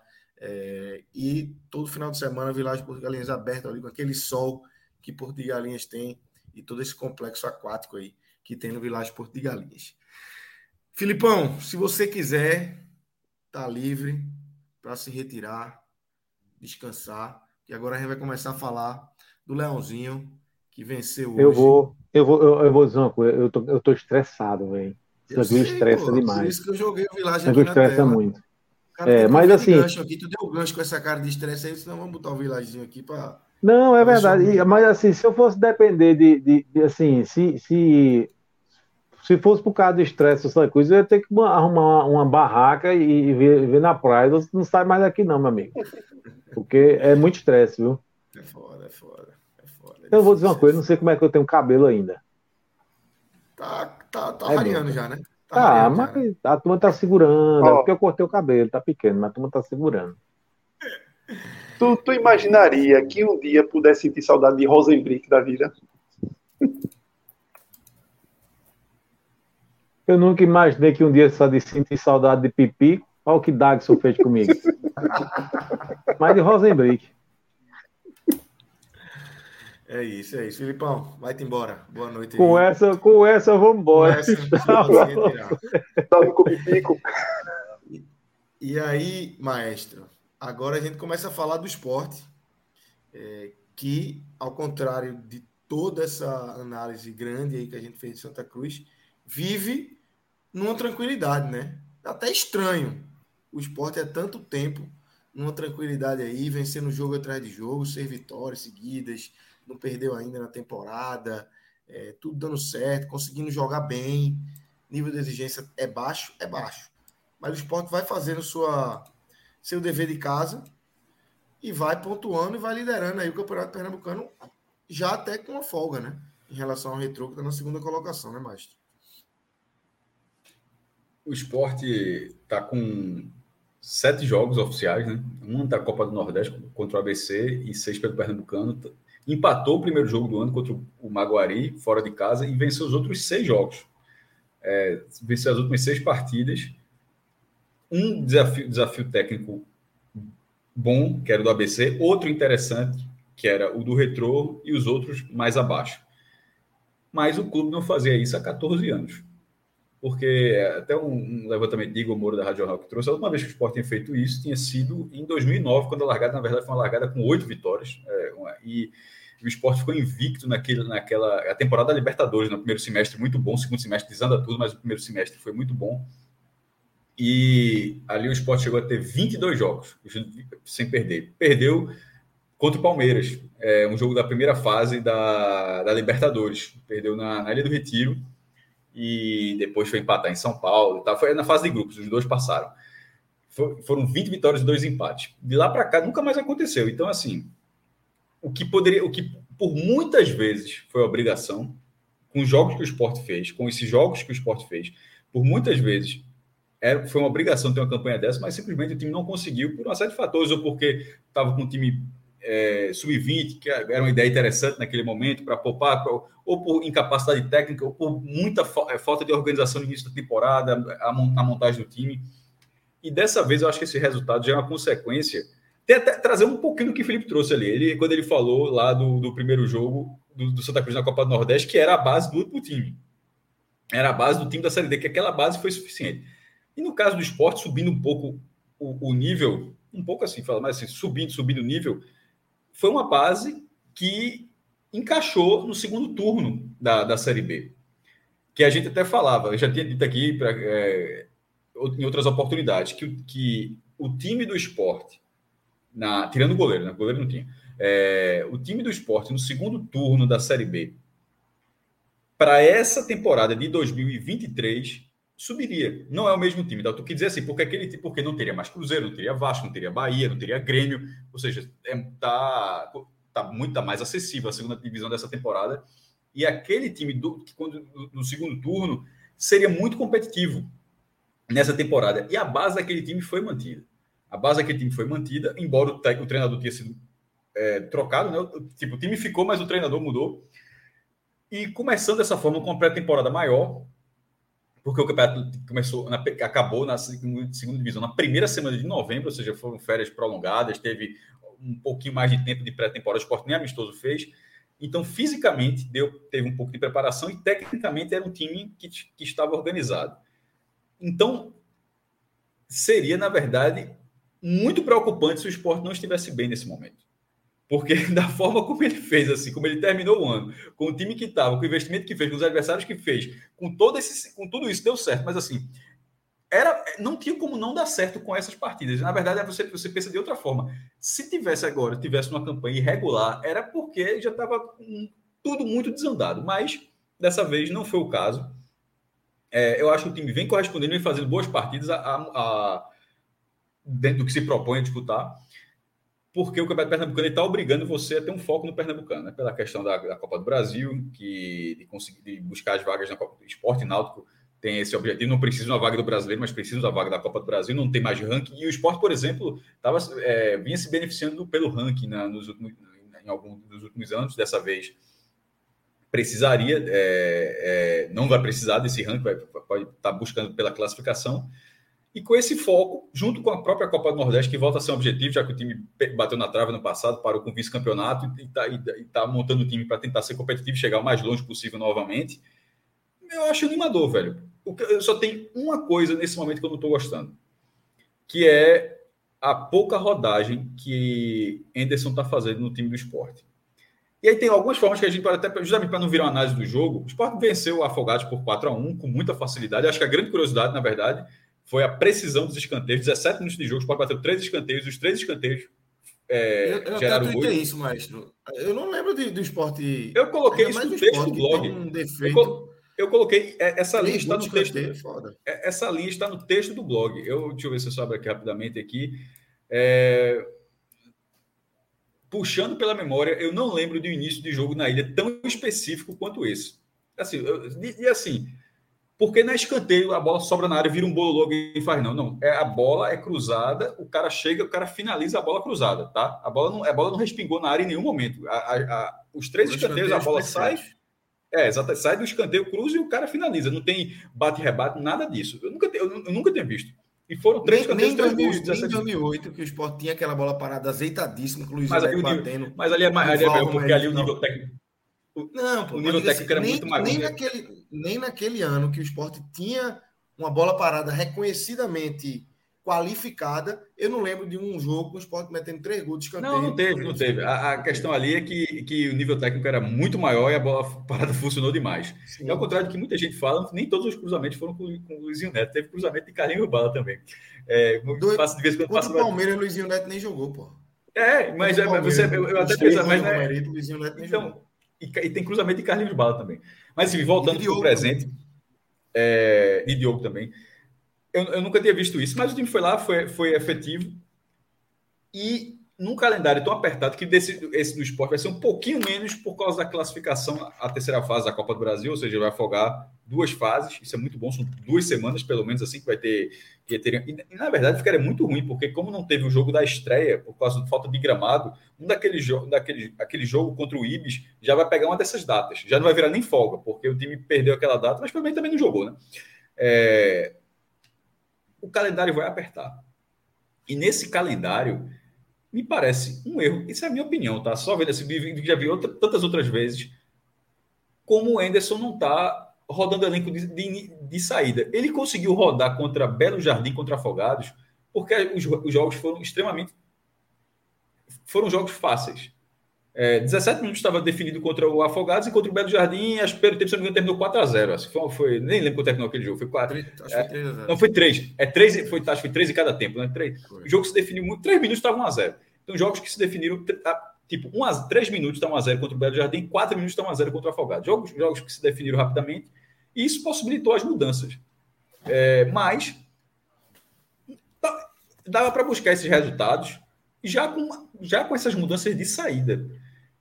E aí eu, eu entendo ali que de repente ele pode estar usando, já que o esporte não teve amistosos, para dar cancha a um time titular, para fazer treinar, testes. Treinar, né? Para treinar, ele está usando para treinar, beleza. Sendo isso, eu aceito, mas é porque eu tenho quase certeza, posso estar enganado, mas eu tenho quase certeza que em algum momento o Anderson vai ser queixado do calendário. Que em algum momento ele vai dizer que, algum, que, o, que o time está desgastado, que em algum momento, ele, que em algum momento, que o resultado de repente, caso não venha, que isso será utilizado.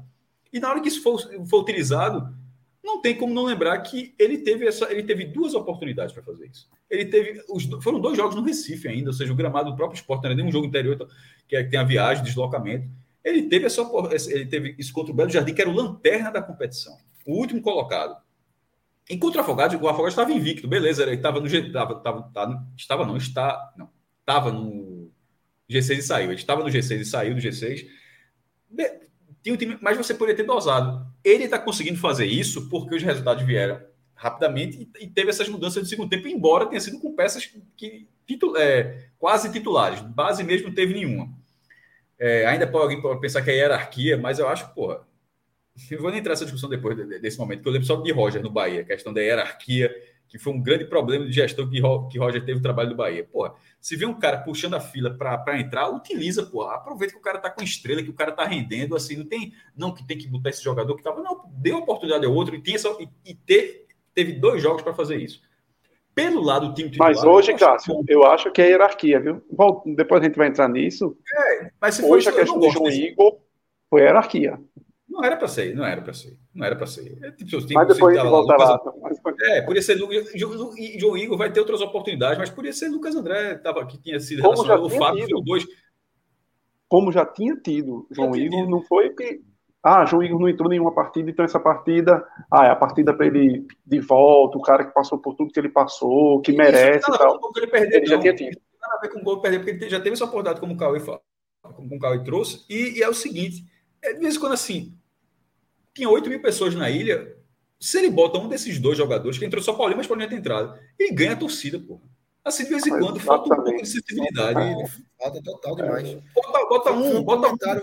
Eu tava na ilha, cara. Foi o um comentário ao redor de onde eu tava. Porra, bota os meninos, porra. Bota um não, menino. Mas aí... Se bota, se bota um, ele, o cara, você, você é, ganha, teve essa oportunidade contra o Afogados. Aí, beleza, os caras tinham acabado de chegar de São Paulo tal. Mas agora não, tanto agora não, que, os, que dois deles foram relacionados, então dava para fazer. Tinha essa, tinha essa condição e, e não é nada soldado. Essa questão é a seguinte: para o entrosamento do time principal, eu tô, eu, eu tô achando ótimo, porque o time principal está sendo entrosado, as peças que estão entrando estão conseguindo, por exemplo, o Wagner Love, mesmo sem fazer o gol, o cara, as jogadas, as jogadas passam por ele. Jogada, ele, ele tá em jejum, mas as jogadas fluem. Ele consegue trocar o passe. O cara, o cara é inteligente pra caramba. E mais na hora que falta o físico, já tem 38 anos, Gabriel Santos está entrando bem nos jogos. Aí, de repente, Wanderson está no banco, dá, uma, dá, uma, dá um gás na ponta esquerda. Ou seja, o ataque do setor ofensivo do esporte foi um calo no, no, na Série B foi, foi, cara, não foi determinante, foi o ataque e, e a falta de, de, goleiro. A falta de goleiro no, no retorno e a falta de ataque no primeiro turno. E nessa, nesse momento, talvez o esporte já está conseguindo azeitar para não ter esse problema no brasileiro. Pensando nisso, está ótimo, está tá sendo testado. Mas em algum momento vai faltar perna, não vai, não vai poder dizer é, só se esquecer, né? Mas assim, vai poder dizer que não teve oportunidade de fazer isso, porque teve essa oportunidade. E mesmo que fosse isso, são cinco, hoje são cinco substituições. Paulinho é quase obrigação, porque ele entra bem. Hoje, hoje teve pouco tempo, o jogo estava decidido, mas ele vem entrando bem. Mas outros jogadores, assim, é lançar um jogador, é lançar um jogador para não ter essa oportunidade. Porque isso pode ser a salvação do esporte, como foi quando Mikael e Gustavo foram, enfim, utilizados. Os caras passaram lá meses, meses, meses e meses com o Loser, sei lá, com aquele treinador que estava, e não utilizar, até que os caras entraram, um foi vendido por 11 milhões, outro foi vendido por 13 milhões. Para um clube que na situação que está do esporte, o esporte não pode. É, é, é, é, nisso que, fala, que falha a hierarquia. Porque é a hierarquia de quem, de quem dentro do. A gente, tá, a gente analisa o clube, tá? Pra, na visão do clube, da, que é que as pessoas torcem pelos, sobretudo pelos clubes. Tem gente que torce por jogador também, mas sobretudo torce pelo clube. Nessa visão, a hierarquia ela, é, ela, ela quase sabota, embora o João Igor tenha até preso o direito, seja do direito do esporte, mas a questão nem com o João Igor, a questão é que é porque foi o nome que eu estou vendo na minha cabeça agora. Mas esqueça, tem nada, não tem nada a ver com o João Igor, não. A questão é a seguinte: a forma do esporte se capitalizar é colocar esses jogadores, esses jogadores talvez tenham mais dificuldade de serem lançados na Série B. O momento de ser lançado é um jogo na ilha, um jogo definido. Já, já vai ter dificuldade agora, né, mas O esporte começa agora, começa daqui, vai ter ainda tem Campinense e Porto. E logo na sequência começa um corredor mais forte. e aí vai ser errado, de repente. Aí não vai lá, Lucas. Vai lá, vai Lucas. Vai lá, Fábio. Vai lá, Ricardo. Aí é pior. Um jogo desse, é isso que eu tô falando. Um jogo desse poderia ser utilizado, mesmo que esse cara passasse três semanas sem voltar a ser utilizado. Mas isso, isso. ganhou um pouquinho de minuto. E repito. Tirar o lacre. Tirar o lacre até para o menino sentir, pô. É, Opa, estreiei. Para a torcida. Um incentivo porque o cara torcida, distensiona a situação. Diz, ó, o cara está utilizando. Porque ao não colocar, vai ser sempre mais cobrado para colocar. Porque ele nunca vai poder dizer, não, eu estou colocando Paulinho. Porra, Paulinho já estava sendo entrando antes, já estava ah. entrando antes de existir no esporte, pô. A, a questão Pedro, é que tem outro inclusive, cara, você, você não o, coloca. O que ele pode utilizar até Pedro como argumento, ah, mas estou utilizando Pedro. Ele só, tá, só passou a utilizar Pedro porque Ronaldo se machucou. Ah, usei Denival. Só usou Denival porque ele teve que poupar Renan por conta do desconforto muscular. Então não houve, não há um olhar sincronizado para esses jogadores de aproveitamento. Não. Denival, entrando... Denival foi integrado a parte de, de Anderson. Denival é jogador desde o ano passado, ele seria integrado ao elenco Sim. desse ano com ou sem Anderson. Com ou sem Anderson. Isso. Então, assim, o, o, jogador que Anderson pode dizer, ó, eu que puxei o cara para o principal, eu que utilizei, é, esse, é, esse, é esses meninos que vieram da Copa São Paulo. Esses talvez não fossem utilizados agora. E ele desperdiçou duas oportunidades excepcionais. A, do, a, a a do Belo Jardim foi, ina, foi inacreditável, mas tinha a desculpa da folga do jogo dos caras. Beleza. É, a mas do Belo Jardim eu acho que, que era difícil mesmo, Maestro. Mas a de hoje é inacreditável. Mas a de hoje não tem como. A do Belo Jardim eu dou desconto, porque realmente foi insano. É, eu, eu aceito também da folga, mas a do Afogados eu não aceito, não. A do, a do a Afogados hoje, foi erro de planejamento. E estando, e estando os meninos no banco, pô. Pô, botava um dos dois. Claro, pô. O estádio Não custava nada. E, Pois é, e até relembrando um, um fato que uma vez me contaram em relação a Gustavo, na época, que não era utilizado, e, na, e Florentino olhava, olhava para o cara, quando o Florentino chegou, né, e algum dirigente chegou para Florentino, ó, oh, olha que menino é bom. E Florentino disse, pô, mas esse menino aí, que não está mostrando nada no treino, mas o que que acontece? Chega uma hora que o menino que está ali mostrando futebol, que no sub-20 está detonando, que às vezes chega no treino, joga uma partida lá em cima, no treino vai bem, chega a hora que o menino começa a enxergar que ele pode fazer chover, que a turma não vai olhar, que ele meio que vai largando. É o correto ele largar? Lógico que não. Lógico que Isso é não. cultural. Mas chega uma hora que jogador de 17, 16 anos pra, pra jogar e foda-se. Cara, o Santos, mesmo, cara, se o cara for bom de bola, é. o cara já, já tá lá com a camisa do Santos.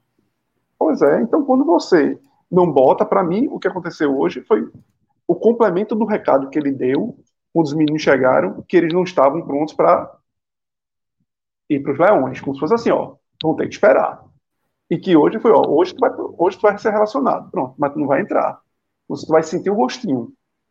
E, infelizmente, porque para o contexto do jogo, a forma como o jogo andou, a vitória construída, praticamente toda no primeiro tempo, você podendo trocar os jogadores ali de volante até para descansar Fabinho, Pedro, que sobretudo provavelmente. Para isso, sobretudo para isso também. Isso. Pela, pela é, Fabinho, 35, 36 anos, para descansar um pouco, jogou acho que todos os jogos. É, Pedro, por mais que seja um menino, mas não vinha jogando regularmente, então logicamente que sente, sente o físico. Pô, dava uma chance, não precisava botar os dois, sentiu, botava um. Né? Sentiu, né? Ele acabou o jogo. Um, exato. saiu, voltou, né? Acabou do Botava um ali para a última substituição, para jogar 10 minutos, pô, 15 minutos, para o menino tirar até a, a responsabilidade. Ó, meu primeiro jogo, estreiei. Pra, é. E até como que é o mais importante, é, como sinalização para a base de que, opa, vocês estão sendo olhados e vocês serão usados na, na hora certa. Porque não adianta se ter jogador com talento e os caras olharem, tipo, porra, mas eu não jogo, porra, mas eu não vou entrar. E isso cria um ciclo vicioso negativo para o clube. Porque os empresários dos caras não vão querer botar jogador na base do esporte porque os caras não jogam. É. Porque a turma bota no Santos também. Ah, porque o Santos é uma base melhor, ah, porque o Santos tem mais dinheiro para botar. Não, pô. O cara sabe que se ele botar no Santos, aí, se o menino tiver minimamente o futebol para jogar, vão botar. Vão botar. É isso, pô. É uma diferença. E você, a partir do momento, para o Paranaense, mesma coisa. A partir do momento que você se torna uma grife de que utiliza o jogador, pô, a turma vai chover na tua base porque sabe que pode ser utilizado, pô, pode ser aproveitado. É um ciclo que se torna vicioso positivamente. É isso. Um outro ponto que eu queria trazer aqui do esporte, Maestro e Cauê, é sobre esse rapazinho aí da foto. O que tem jogado o Luciano Juba nesse, nessa temporada de novo. Muito, né? assim. Cara importantíssimo no jogo, na bola parada. É, golaço hoje, golaço. Mais uma assistência, né? Então, Juba tem sido, de novo, né? O principal jogador do esporte. Tem outros nomes do esporte ali, tem o próprio Wagner Love, enfim, tem a dupla de zaga, né? Sabino e Thierry. Mas Juba é o cara que, que, que chama atenção e que tem chamado o jogo, né, Cauê? O tempo todo. Né? Isso. Né? Ele está se sentindo confortável no time novamente. O que aquela reta final de brasileiro, aquele segundo turno de brasileiro, ele. Vamos dizer que ele estava distante um pouco da bola, de pedir a bola, muitas vezes não está conseguindo acertar como acertou no, no, no, primeiro semestre, ele voltou. Porque eu cobro muito de Juba é a questão justamente dele ser participativo, dele pedir a bola. E por mais que ele erre, mas a bola tem que ser minha. Eu acho que Juba é um cara que se ele conseguir ter a personalidade suficiente para entender que ele tem esse talento e que ele bate bem na bola, que ele pode ser um cara decisivo como ele é, eu acho que ele, ele tem esse potencial para deslanchar, para dar um passo a mais até na carreira dele. Então ele precisa pedir a bola. E o que eu estou achando interessante aí, que é o diferente do que aconteceu ano passado, que talvez tenha atrapalhado muito ele no ano passado, é que aparentemente parece que ele tem a liberdade de flutuar um pouco mais. Por mais que ele tenha, nas vezes que ele tenha jogado lateral esquerdo, mas ele fazia uma lateral esquerda é, ponta, infiltrando lá na ponta para cruzar. E como nesses últimos jogos jogando de meia, que eu até prefiro ele jogando de meia, por estar mais próximo do gol e porque ele consegue aí também estar um pouco mais de frente, não ser apenas um, um cruzador de bola na cabeça, mas um cara que consegue dar um passe, consegue infiltrar também, o passe que ele deu, passe que ele deu para Jorginho ali naquele, na goleada contra o Belo Jardim. É, exatamente. Usando, exatamente, porra. É... Porque ele de frente, ele consegue, é, e é natural, ter uma visão do jogo muito mais ampla do que na lateral ali. Por mais que seja uma lateral curta. também muito parecida que por cima, né, que ele fez só a levantada. Ele é um cara, ele é um cara inteligente. Ele consegue tirar um passe num toque. A bola vinha ele de primeira arrumar uma solução. Então ele é um cara inteligente. Então, eu acho que ele, ele vem conseguindo. Hoje mesmo ele fez uma jogada mais pelo lado direito do campo. Então ele está tendo essa liberdade de flutuar junto com o Jorginho. Teve uma hora, e aí eu vou entrar também no, no outro mérito que eu venho vendo muito de Anderson, que é essa variação tática que Anderson vem conseguindo implementar. Você hoje viu o Jorginho, em certos momentos, fazendo inversão no próprio Juba, Juba caindo mais para a direita, Jorginho um pouco mais para a esquerda, e teve um momento que Anderson, justamente que é uma coisa que Cássio falou aí, que ele está aproveitando para treinar, eu acho que realmente ele está aproveitando para treinar situações de jogo, situações de variações táticas do time, de como o time pode se encontrar, se for necessário, em certos momentos durante o ano, e aí utilizar, por exemplo, o Jorginho de segundo volante. Jorginho achou um passe naquele gol, no gol anulado de, de Wagner Love, para ele achou um passe no meio, rasgando no meio da defesa para Cariús. Foi para o Cariús. Por quê? Ele estava numa posição um pouco mais de trás, que ele consegue enxergar o jogo. Então é isso, é, é essas variações ele também, cara, ele tem feito um, um, um três zagueiros Sim. algumas vezes também, né? Isso. Ele coloca Eduardo um três zagueiros com, lateral. zagueiro, espeta é, Igor Cariús ali na, na, na, lateral, bota um outro ponta mais espetado também. E o, o, time às vezes tem conseguido funcionar com o Eduardo ali mais isso. preso e com liberdade para ir, né? Porque você melhora a saída de bola, é até uma é um 3-5-2. Eu não sou muito adepto do 3-5-2 enquanto gosto como como, como torcedor e tal, mas esse é o 352 onde, vamos dizer que eu curto de alguma forma, que é um 352 mais europeu muitas vezes, é um 352 onde muitos treinadores europeus utilizam um lateral, um volante para jogar ali e não três zagueiros que muitas vezes não têm qualidade na saída de bola. Então, quando você puxa um lateral, o Chelsea que é, começou a puxar lá alguns anos atrás as Peliqueta para fazer aquela saída de bola, e outros times que começam a usar até o zagueiro quase que centralizado. Danilo, lateral direito da seleção, que passou a, a ser utilizado é, quase que em, miolo de zaga, numa linha de três, sendo um zagueiro mais para direita. Ele vai fazer ser zagueiro. É. Exato, porque te dá uma saída de bola mais qualificada e te dá uma variação do jogo que te faz ter é, maioria em setores do campo em determinados momentos de transição do jogo. Então, é importante. Então, é, essas mudanças táticas durante o jogo que, que Anderson vem, vem fazendo, vem me agradando, porque mostra que é um treinador que está tentando implementar alguns conceitos e está testando, não, é? não, não bate a cabeça simplesmente em um modelo.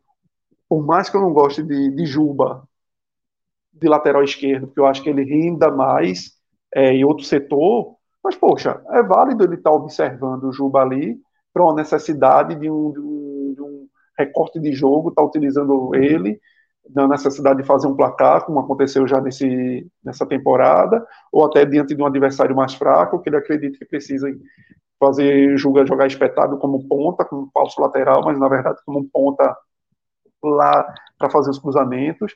Então, isso vai ser. São dois pontos que eu vejo muito de Anderson. Isso como muito positivo, e que os resultados em campo, de alguma forma, é, ajudam ele e tornam um ciclo de que, que foi um pouco que Cássio falou, é, como ele herdou um time do ano passado, ajuda demais ele a iniciar o ano, e aí ele insistindo muito nesse time, que apesar do ano passado, o Florentino pegou uma base do time anterior.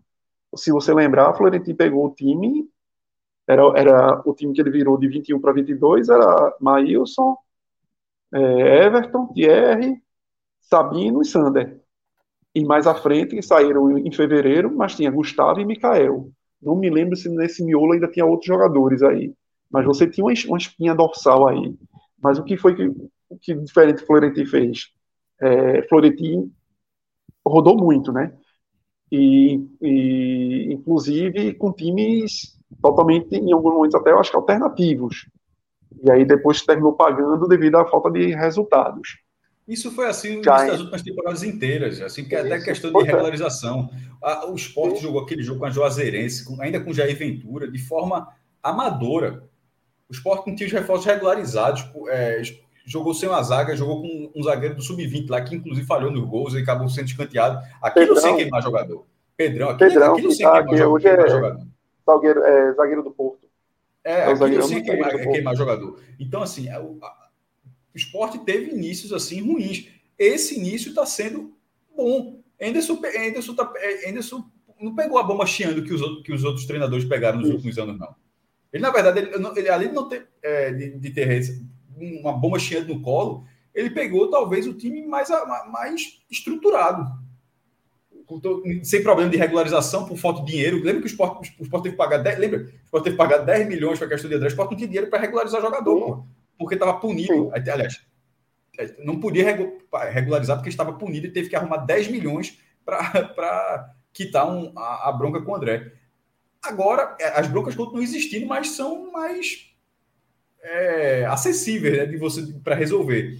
E, ne, e, nesse caso, então, Anderson, no esporte, no esporte, ele está sendo o treinador com as maiores possibilidades nos últimos anos, mesmo estando na segunda divisão. Porque até os da primeira divisão, quando o Sport jogou, tiveram problemas no início do ano. Até os reforços, Cássio. Se você for ver, todos os reforços que o Sport teve, tirando o Filipinho, que foi regularizado depois por todas as questões que já sabemos, até de cirurgia que teve que fazer, mas acho que todos os reforços já estrearam. Por mais que seja fevereiro, mas muitas das vezes tinha reforço estreando durante o mês de fevereiro. O que pode acontecer com ele é de caso parecido, é porque quando a gente tá, é, é, Lucas trouxe agora a questão de Juba, já está nesse mês, eu não sei exatamente o dia que ele vai poder assinar o pré-contrato, né? A galera tá, eu vi todo mundo falando de fevereiro. De hoje ou amanhã. É, é, não sei se é logo. O dele é agosto. Não, mas depende do dia, pô. É isso que eu tô falando. Não sei se o dia é 28 de fevereiro. 31 de agosto. É, é nessas é de, de fevereiro. É isso aí. Eu vi todo mundo falando fevereiro, fevereiro, mas fevereiro quando? Pô? Porque o que vale é o dia.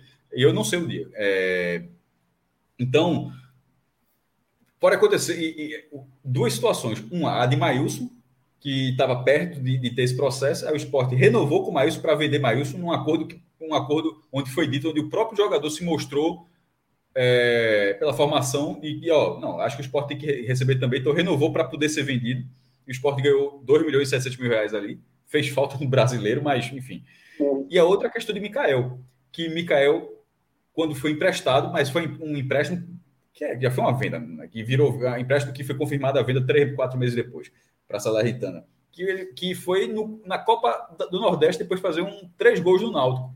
E no final, ainda que o Búfalo tenha, tenha tido um brilho ali naquela, na reta final, mas o Sport abriu mão de um atacante que estava rendendo muito e poderia ter feito a diferença, mesmo com, com o Búfalo sendo decisivo ali nas quartas de final e tal, é, mas que poderia ter feito diferença.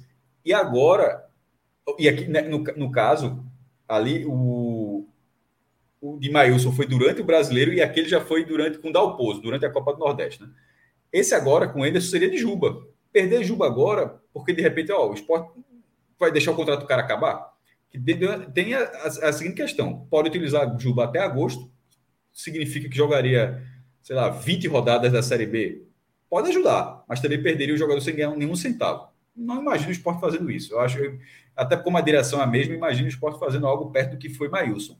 Então, perderia o jogador, renovaria para vender, como vendeu o Maílson, ou realmente faz um, um contrato maior para que ele permaneça. E aí todo mundo, e aí está tendo um debate assim, pelo valor de Juba, pelo valor de Juba. Porra, veja só, o que cansa é o salário de Kaique.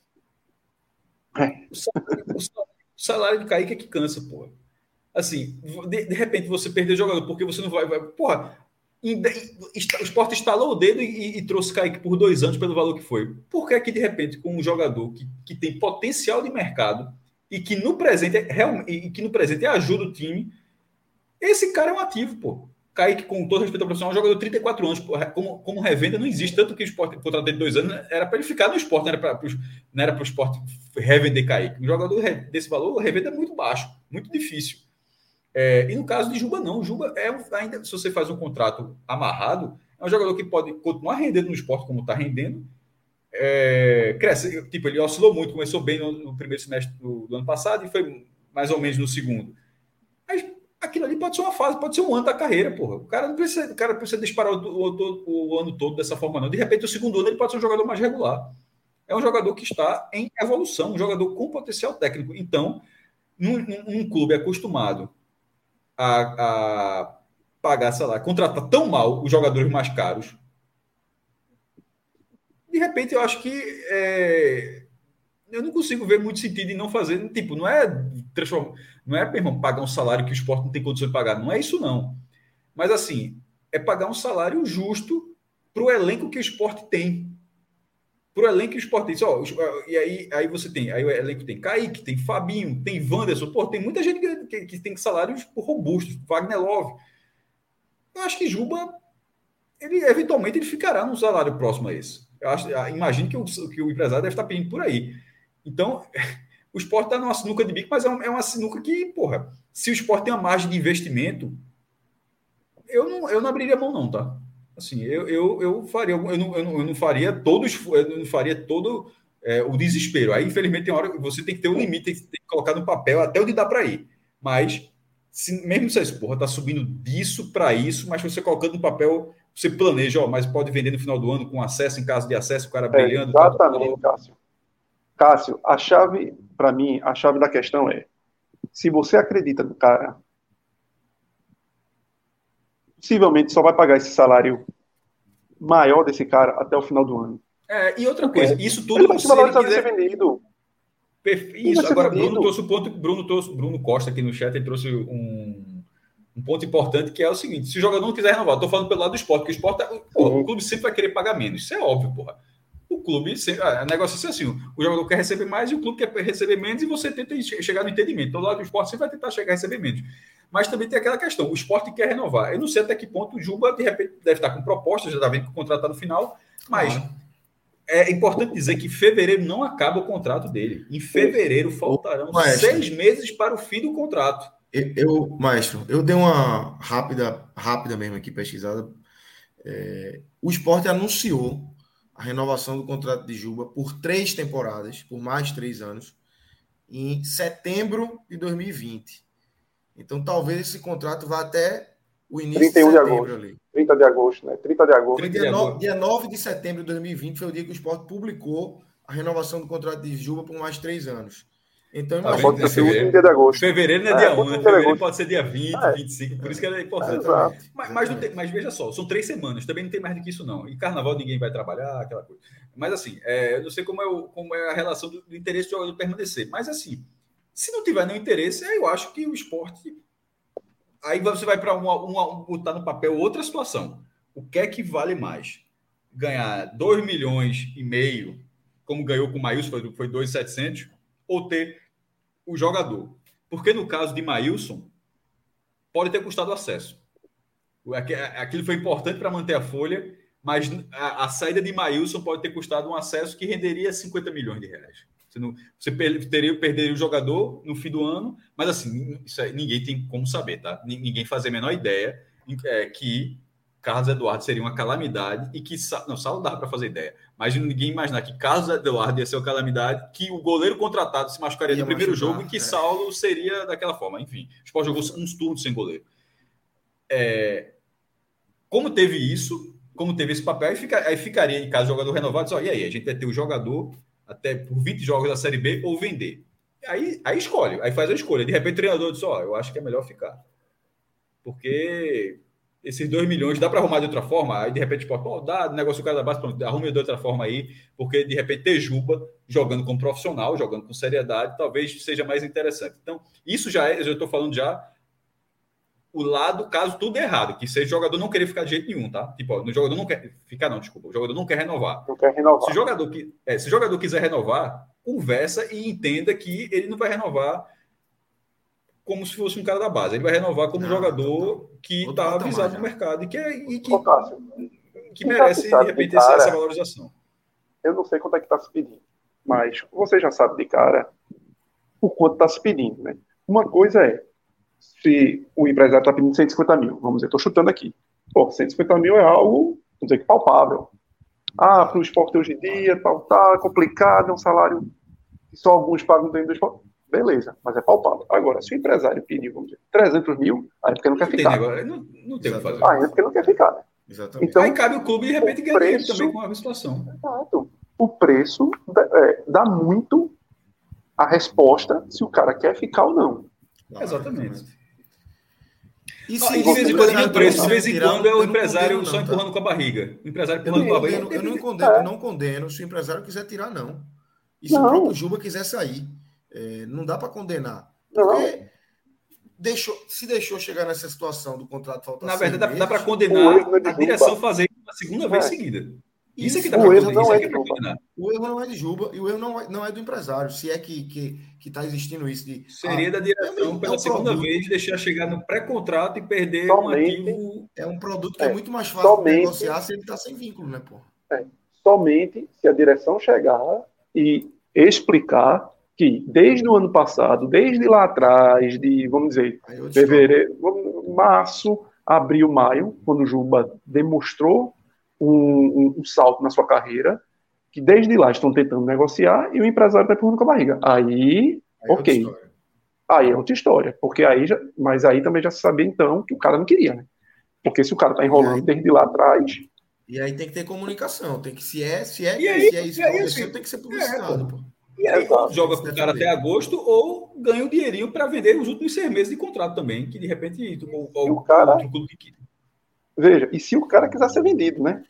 Porque hoje em dia Ah, o Sport O cara 20 pode não aceitar a proposta. isso. Não, não, mas, É. é não, mas o Sport tem 20 dias para fazer isso.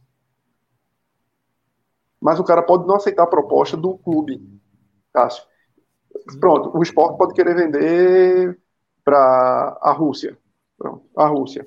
E Juba diz, ó, eu não aceitei financeiramente com o clube lá. Não quero ir. E vai ficar até agosto e, E vai ficar até de agosto. graça. Infel- Hum. Infelizmente, Outro time. ou felizmente em alguns casos, é assim. É É, assim. exatamente. É, chega, quando chega esse ponto, o clube fica- tem muito pouco poder. Quando deixa chegar as últimas. O, o clube fica um clube passageiro da história. Ainda mais um clube fragilizado financeiramente, como está o esporte, É. como é o esporte nos últimos anos. Deve ter salário de Juba atrasado lá de trás. Hoje em dia o esporte consegue pagar em dia, mas quem garante que o salário de o passivo, 2018, é. 2019 FGTS. dia. FGTS. né? Exatamente. Maílson, Maílson ia sair de graça. Exatamente. Maílson, Fortaleza ia tirar de graça Maílson. E o esporte correu na época para poder. Opa! Exatamente. Exatamente. Então é isso. E aí a gente passa por esse esporte. Do jogo em si, não tem muito o que falar, né, Maestro? 4x1 Não, muito tranquilo. Só uma parada boa. Eu- eu- na verdade, como ponto positivo para dizer, foi, foi que o cruzamento foi diadinho, tá? Isso foi interessante. Os, sinal, os dois escanteios da direita, diadinho, é. o da esquerda de, de Juba, o quarto gol, um golaço de Juba, é, e dois gols anulados. Poderia ter sido, acho, que o, é, o primeiro, o replay. A Dazon, bola, tra... a Dazon trabalhou muito com replay nessa transmissão de hoje. Esqueça, não. esqueça. É, É, esqueça. foi foda. É, é, é, o jogo era corrida, assim, não tinha. Teve o primeiro tempo, só você foi ver o, o replay dos gols no intervalo.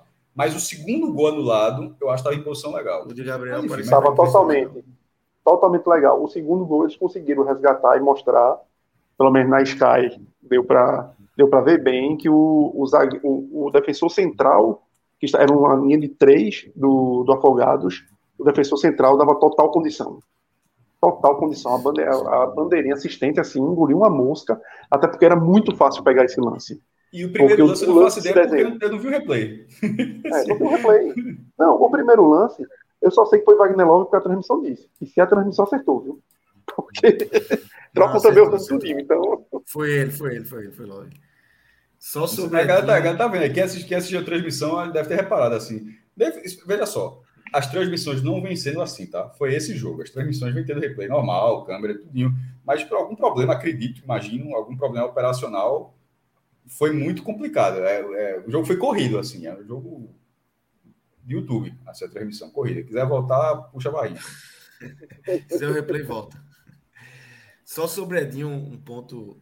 A gente falou aqui no, no, no, no telecast, é, debater o Juba tem sido assunto recorrente, né? E um dos assuntos foi assim: Juba tem que ser o dono das bolas paradas, né? Tem que ser o dono das faltas, dos escanteios, tem que bater tudo. E aí Edinho foi pra bola ali junto de Juba, eu na arquibancada disse, sai daí, Edinho. Sai daí, Edinho, deixa a Juba, pô. Deixa a Juba. Aí o cara bate e Rafael Thierry abre o placar ali, calando a minha boca, né? Mas porque eu tinha, na minha cabeça, Edinho já, já deu duas demonstrações aí de que pode dividir uma bola parada ou outra. Mas é, Juba tem uma efetividade muito grande, né? Mas graças a Deus que surgiu, tá surgindo aí, né? Outras opções, até para dividir, né? O pé direito para esquerda, né, Cauê? Isso é muito importante, assim. Você bota a dúvida ali na, na defesa, quem vai bater, o, o modo de se armar ali para defender. Essa, Não, completamente. E, e, tu contando essa história aí, eu só lembrei de, de Duval. A, a, a histórica falta de Duval, né? Quando o Duval pega a bola para bater, eu cobri vários treinos do esporte na época, e Duval treinava pênalti, era só na barreira de metal. Tuf, tuf, tuf, é aquela cavalice na barreira de metal. É, na falta. Tuf, tuf, tuf. Pô, quando o Duval pegou a bola para bater, pra bater, não, não, não, não, não, só chuta na barreira, porra.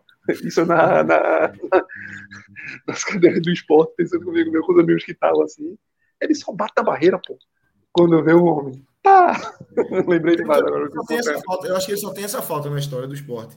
Ele só é... fez isso. Só não, fez isso. Agora ele, ele treinava. Eu não lembro dele, eu não lembro é. dele batendo. Ele não batia. Ele Agora, não mas ele treinava. Ele, ele treinava. Mas isso já disse. Ele, treinava. A própria narração, a, a, a narração é classe é, da Rádio Jornal. É, he, he, sai daí, o que é que tá fazendo aí, Durval? É, acho que é. Que é, é. Quem é que fala? É Ralph que fala. Tem um monte de artilheiro aí, não? O que é que é? É da CBN. Da é, CBN. É, Ralph Roberto. Exatamente. Ralph Roberto. Tá fazendo o que aí, Durval? Deixa acabar, não sei o quê. Olha isso. É isso. Relógio, bota a turma aí na tela que chegou mais passageiros aqui do nosso. Acabou o galeto. Pedro Pereira. Tá, tá rindo porque tá rindo porque. Você, tá, tá, você sabe quanto foi o jogo, né?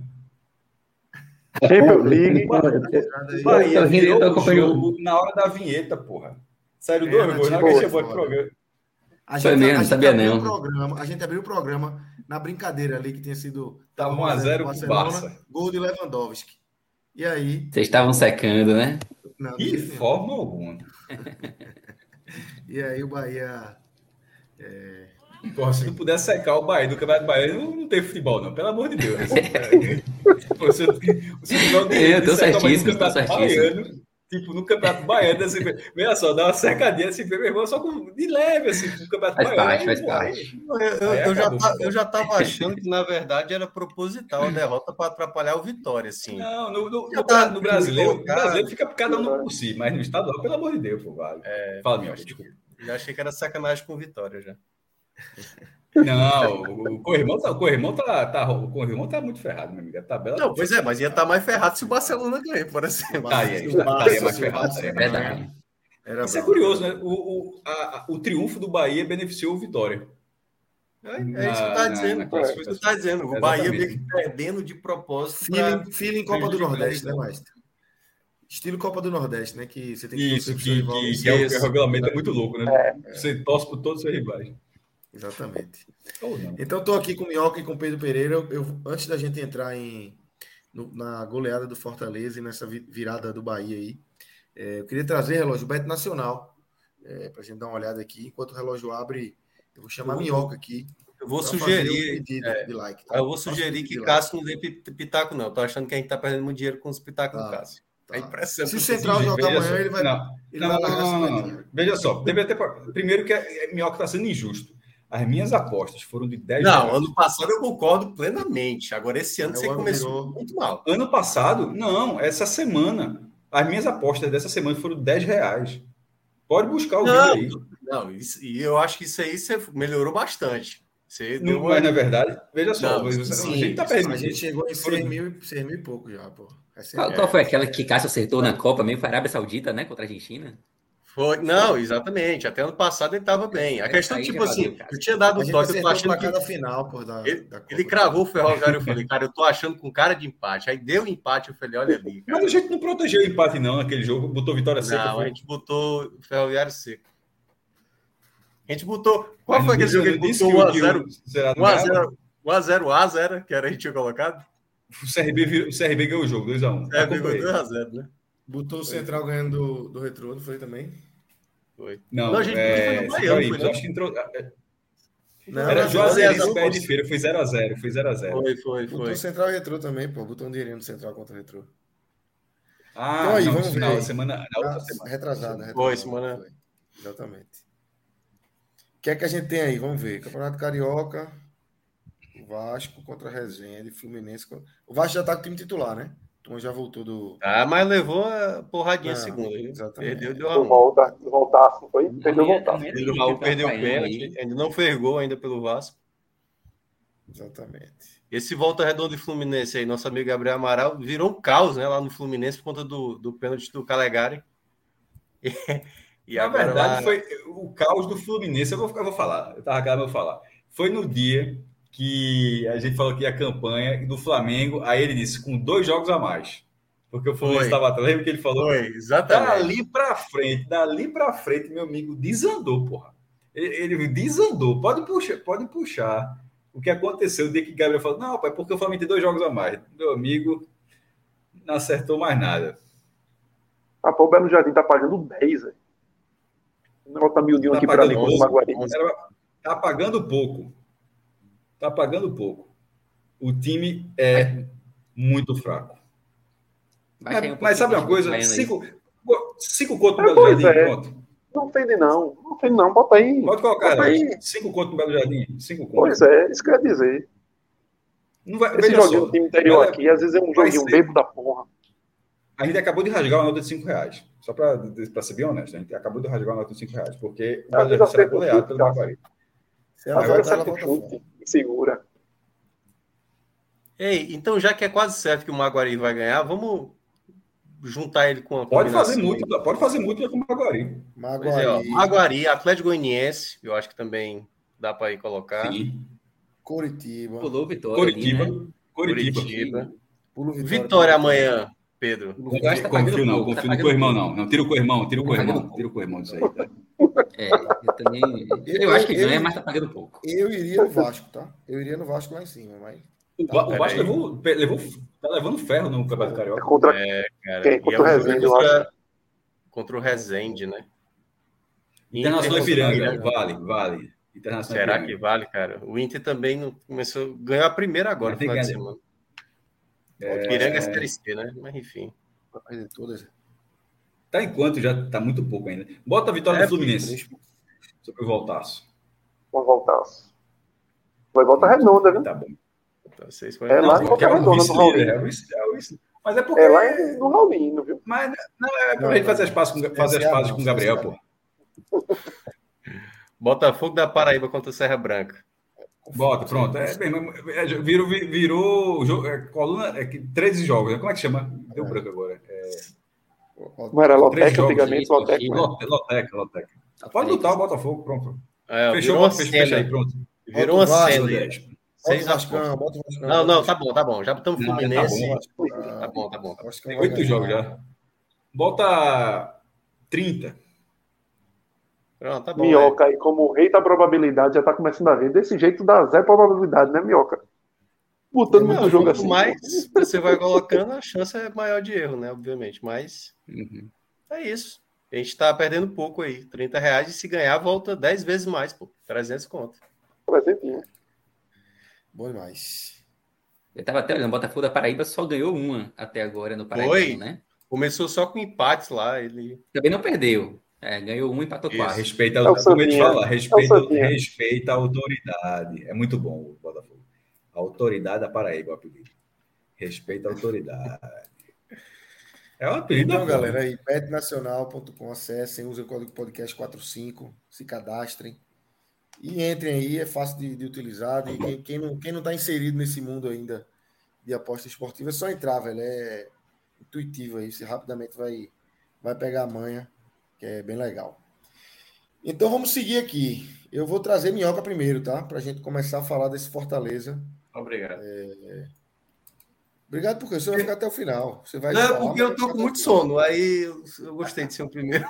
Então eu vou trazer então, vou... primeiro aqui. Então eu vou aproveitar para pegar o beco, já que amanhã tem que levar a criança para a escola. Boa, garoto. Boa. Valeu, cara. Abraço, galera. Valeu. Abraço. Minhoca, é... uma vitória aí por 6 a 1 é... Nível de exigência, assim, a gente falou isso do esporte também, né? É, aqui, nível de exigência baixo, mas vai somando, né? Vai somando pontos somando gordura, né? Fortaleza nessa temporada e nesse campeonato curto do, do Cearense já está classificado aí para a semifinal, né? É, o Fortaleza já entrava em campo praticamente já sabendo dessa condição, né? Porque ontem o Ferroviário empatou com o Ceará e uma vitória hoje simples garantiria o Fortaleza já matematicamente na semifinal do Campeonato Cearense, não precisaria passar pelas quartas de final. Então bastava uma vitória e veio essa vitória com tranquilidade e é natural, eu vi até comentário aqui no, no chat, aqui, né, no nosso Igor Santos, falando que grande parte dos times né, da Série A estão assim mesmo, né, começo de temporada. Não só a Série A, a Série B também. Por exemplo, a Ponte Preta estava 100% de aproveitamento. Ponte Preta vai disputar a Série B e perdeu hoje por 3 a 0. Então, acho que cada clube está fazendo o seu processo para obviamente, para rodar elenco, para ganhar mais unidade como time, né? Você estava mencionando do esporte, eu estava ouvindo, né? Anderson tá numa ideia de estabelecer um padrão de time, e talvez não vai dando muitas oportunidades, contrário ao Ceará, que está mudando tanto e até agora não, não tem um padrão e já começa a ter muita reclamação. O Fortaleza, como ele já tem um treinador que já está completando agora dois anos, tem boa parte do elenco do ano passado e está chegando essas novas peças, o que é que o Voivoda está fazendo? Ele está fazendo várias combinações, várias combinações. Então, assim, algumas coisas ainda não estão legais com alguns jogadores e outros estão jogando já muito bem desde o início, jogadores que já eram muito esperados jogar bem. Então, acho que essa ideia agora para o Fortaleza é, é quase como se fosse um jogo de videogame mesmo, sabe? Fortaleza.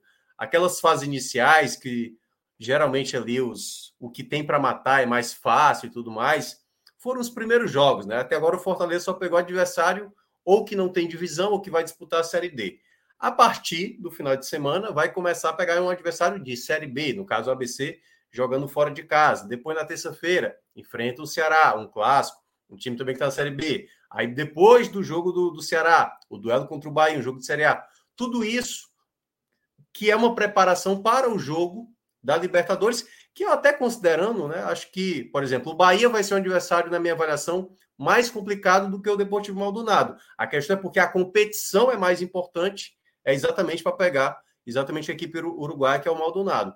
Mas nesse processo que o Fortaleza está passando, o que era mais importante era já garantir de maneira antecipada tranquilidade. Né? Eu já tinha mencionado aqui que é, o Fortaleza precisava logo somar suas vitórias para não ter um jogo ali de Copa do Nordeste sendo tendo que dividir a atenção com um jogo tão importante como é o jogo da, da, da Libertadores. Ou, por exemplo, né, o Fortaleza tem que disputar quartas de final do Campeonato Cearense em meio a um calendário que já é muito inchado. Então já é bom que folga duas datas, e uma dessas datas, como eu já tinha falado aqui também, deve ser alocada possivelmente para Fortaleza e Náutico, já que esse jogo Fortaleza e Náutico está previsto para um jogo de meio de semana que pode ser a terceira fase da Libertadores e acredito que isso vai ser antecipado para não gerar um problema no futuro. E aí, nesse processo que o Voivoda está tá fazendo, boa parte do time hoje já era jogadores que já tinham até jogado o jogo passado, então já tinha ali uma, uma ideia. E tinha a grande expectativa hoje, Lucas, da estreia da principal contratação da temporada, né? Que foi o Lucero, o jogador que foi registrado ontem no BID, tem o embrólio com Colo-Colo, mas geralmente quando tem essa situação, a FIFA não impede o jogador de atuar, né? Vai ainda ter o julgamento e tudo mais, mas libera o jogador por atuar pelo novo clube e ele atuou hoje durante o segundo tempo. A expectativa era muito alta, não marcou gols, mas o Fortaleza teve muita tranquilidade. O que era, uma, de certa forma, já poderia ter acontecido em algum jogo anterior. A questão é que Fortaleza vinha de muitos jogos perdendo muitos gols, assim, sabe? É, Pikachu perdeu o gol, claro, contra o Calcaia. E aí eu entendia que às vezes tinha uma, uma análise errada às vezes, porque é complicado você analisar quando você tem um, um resultado elástico, ou, como era o caso do Fortaleza no começo, uma expectativa alta de golear, sair goleando todo mundo e, na verdade, está ganhando de 2 a 0 de 1 a 0 Eu acho que, para mim, o desempenho é o que conta, certo? De alguns atletas nesse início. E a unidade como time. Quem está se entendendo com quem? Para mim, isso é o que mais importa. Claro, no caso Fortaleza, tem que ter a obrigação de vencer porque é favorito nos confrontos. Mas era isso que estava faltando na Fortaleza. Às vezes, um placar mais tranquilo, deixar o jogo mais tranquilo. Tanto é que no primeiro tempo do jogo de hoje, Fortaleza deu seis ataques no primeiro tempo e fez quatro gols, assim, porque a defesa do Atlético Cearense era muito fraca. Mas faltava isso. Fortaleza às vezes se atrapalhava nesse início. Então, nessa etapa inicial para o Fortaleza, é tentar dar minutos a todo mundo. Olha que coisa que, que aconteceu hoje. Fortaleza hoje, ele não tinha, por exemplo, é, só tinha um zagueiro no banco. E sempre estava levando dois zagueiros e tal, porque aconteceu no jogo retrasado que o Fortaleza perdeu o Brits e, nas, e o, o, Benevenuto que entrou se machucou também, ou seja, teve que usar os dois zagueiros que estavam no banco. No jogo de hoje, já que ele tinha tanta opção de ataque, o Voivoda fez questão de só colocar jogadores ofensivos. Tanto fez isso que tinha terminado o primeiro tempo 4 a 0 ele saca ali o Pikachu e saca o, o qual foi o jogador, meu Deus? Ele tirou um outro jogador ali do, do, do meio de campo, foi o, o Pochettino, né? Que, que acabou saindo. E aí ele colocou mais dois atacantes, Júnior Santos e Luceiro. Aí o Galhardo, que tá jogando de atacante, voltou a ser um meia, que há muito tempo ele não jogava. Então ele meteu quatro atacantes: é Pedro Rocha na esquerda, Júnior Santos na direita, Lucero e ainda o Galhardo no meio, né? E aí o Fortaleza até ficou, eh, talvez, um pouco acomodado, já estava 4 a 0 chegou até tomar o gol, mas aí logo na sequência sai o quinto gol, né? O gol do Romero. Galhardo já tinha feito dois gols, o, o próprio Hércules também tinha feito gol. E, e o jogo estava muito tranquilo. E aí todo mundo na expectativa de ver o, o, o Luceiro, teve duas oportunidades, uma ele bate para fora e outra ele bate em cima da marcação. Mas eu acho que isso foi o mais importante, né? Porque muitos jogadores do setor ofensivo, eu acho que ainda há uma disputa, né? Por exemplo, o Pikachu, eu vou logo falando aqui com o desempenho dos jogadores. O Pikachu, por exemplo, eu estou sentindo ele um pouco desconfortável nesse modelo de jogo que o, o Voivoda está tá fazendo, assim, sabe? Às vezes ele está mal posicionado, ele centraliza e às vezes não participa tanto. Aquela bola que geralmente ele pegava do lado direito, que ele finaliza muito bem, ele não está tendo mais esse espaço. Então ele está tendo uma certa dificuldade. E como ele não vai jogar o jogo contra o Maldonado, é muito importante para o Voivoda, nesses jogos que ele vai ter de preparação até lá, encontrar qual é essa peça que vai substituir o Pikachu pelo lado direito. No segundo tempo, ele colocou, por exemplo, o Júnior Santos, que pode ser uma peça, pode ser o Hércules, enfim, tem várias possibilidades. Então, eu acho que o mais importante para o Fortaleza nesse início de temporada é manter, obviamente, esse bom desempenho, tentar buscar vencer o ABC no final de semana, porque aí vai dar uma tranquilidade maior. Acho que, porque, claro, né, são coisas diferentes, né, Lucas? Assim, o grupo A e o grupo B na Copa do Nordeste pode ter um desnivelamento assim, de um grupo para o outro. A gente já tinha falado aqui que o grupo A, na teoria, é mais forte. Então, por mais que Fortaleza largue com nove pontos, e possa meio que dizer, não, está encaminhado, e que é favorito, né? Obviamente é favorito a ser o primeiro do grupo. Não dá para também é, achar que vai ser da maneira, né? Porque o Fortaleza, por exemplo, final de semana, contra o Barbalha, uma das piores equipes do campeonato, foi ganhar os 47 do segundo tempo. Então, às vezes, o jogo de futebol, nesse início, e por isso que o pessoal estava comentando aqui, né? Que tem muitas equipes ali que estão conseguindo. O Flamengo hoje ganhou 1x0 gol do Pedro. O Palmeiras foi fazer o segundo gol já no final do jogo. Então, assim, tem uma questão também do interesse, às vezes, de jogadores que não estão no, no, no bom ritmo. E o Fortaleza está nessa pegada. Tem jogadores que estão bem, né? Caio Alexandre está bem, Poquetino que chegou agora muito bem, é, o Hércules também está jogando muito bem, é, Galhardo, que é um jogador de muita qualidade, também começou a temporada muito bem, e tem os jogadores que são, estão mais abaixo. Né? O, acho que ainda o Tinga não está jogando o que jogou nos últimos anos, acho que ainda está precisando um pouco mais de entrosamento ali e ele é um jogador que é muito fundamental, chegou a participar até de uma jogada muito bem feita no jogo, mas na soma geral, acho que o Fortaleza ainda, se fosse colocar percentualmente daquilo que é possível, tá ali na base dos 55%, 60%, às vezes hoje até com mais qualidade conseguiu fazer os gols, mas ainda tem um processo muito longo para o Fortaleza ainda saber qual o time ideal, né? Tem muita peça Assim, acho que o, o bom do pro Voivoda hoje é porque não falta peça de qualidade para ele para tentar algumas combinações. Outras são jogadores de qualidade que não começaram bem. E aí é tentar não fazer esse cara, que isso já aconteceu no, no ano passado, né? O Justa, por exemplo, terminou bem em 2021 e fez um, um ano de 2022 muito ruim. E Crispim, por exemplo, foi muito bem em 2021, 2022 dele foi bem ruim. E aí, e até para elencar a questão do Crispim. O Crispim, por exemplo, joga o primeiro jogo, ele teve uma facete plantar, é, e aí ele ficou de fora alguns jogos e voltou no jogo passado, listado, mas entrou mesmo em campo hoje. E a vontade do Crispim hoje dentro de campo, assim, nos minutos finais, fazia tempo que eu não vi o Crispim tão com fome de bola, assim, sabe? Chutando de fora da área, correndo para bater lateral, para bater escanteio. E eu acho que talvez essa, essa demonstração dele de mais interesse em ajudar tem muito a ver com os novos jogadores que chegaram. Porque você, quando você começa a ver quais são, quais, quais serão os 22 atletas que serão relacionados, vai ter gente boa sobrando. Porque, por exemplo, vocês estavam falando da, da base do, do esporte, o Fortaleza já tem um pouco mais de um ano que tinha o Samuel, que estava sempre ali com o elenco principal, mas não era relacionado, né? Pouco jogava. É... E esse ano começou muito bem. Não à toa, ele foi hoje mais uma vez acionado nos minutos finais, para, por exemplo, o Romarinho não ser acionado, entendeu?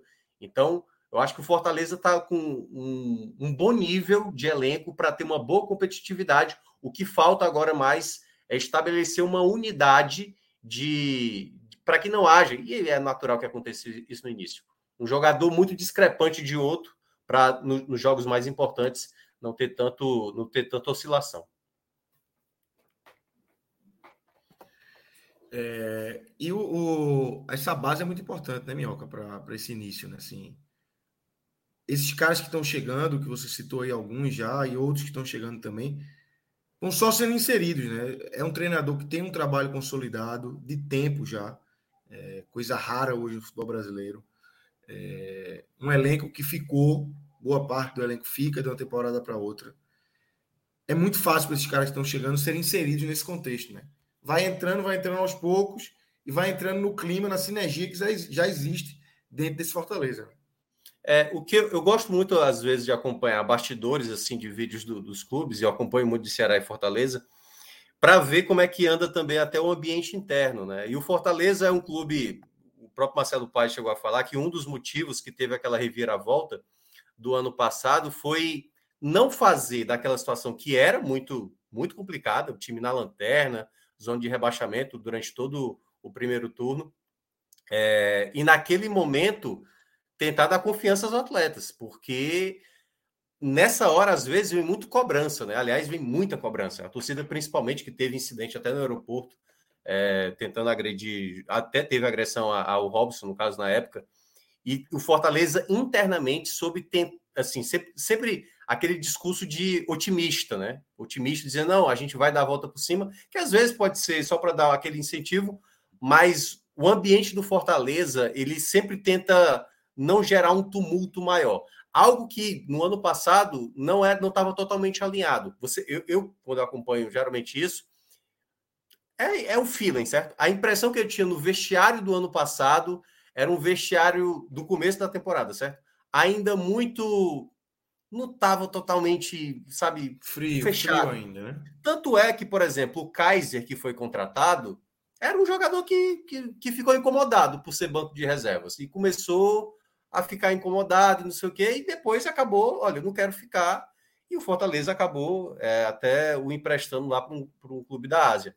Então, acho que o momento hoje do Fortaleza, com os jogadores que estão chegando, por tudo que o Fortaleza passou na temporada passada, que teve né, títulos e tudo mais, e aquela grande recuperação, eu acho que boa parte desse elenco ter ficado, Lucas, fica mais fácil até de saber conversar com os outros atletas. E eu vou pegar uma fala do Tinga no jogo passado, que depois que o Fortaleza ganhou, com gol aos 47 segundos do tempo contra o Barbalha, que não deveria ser um jogo tão desesperador, ele chegou a falar na roda que, olha, o importante para a gente é a gente crescendo, a gente tem muito a melhorar. A gente não pode fazer o do, é, chegar para essa temporada 2023 como se 2022 né, tivesse na mesma sequência que a gente terminou a temporada passada. E é uma fala também do próprio presidente Marcelo Paes, que isso mostra a unidade que hoje o Fortaleza tem, né?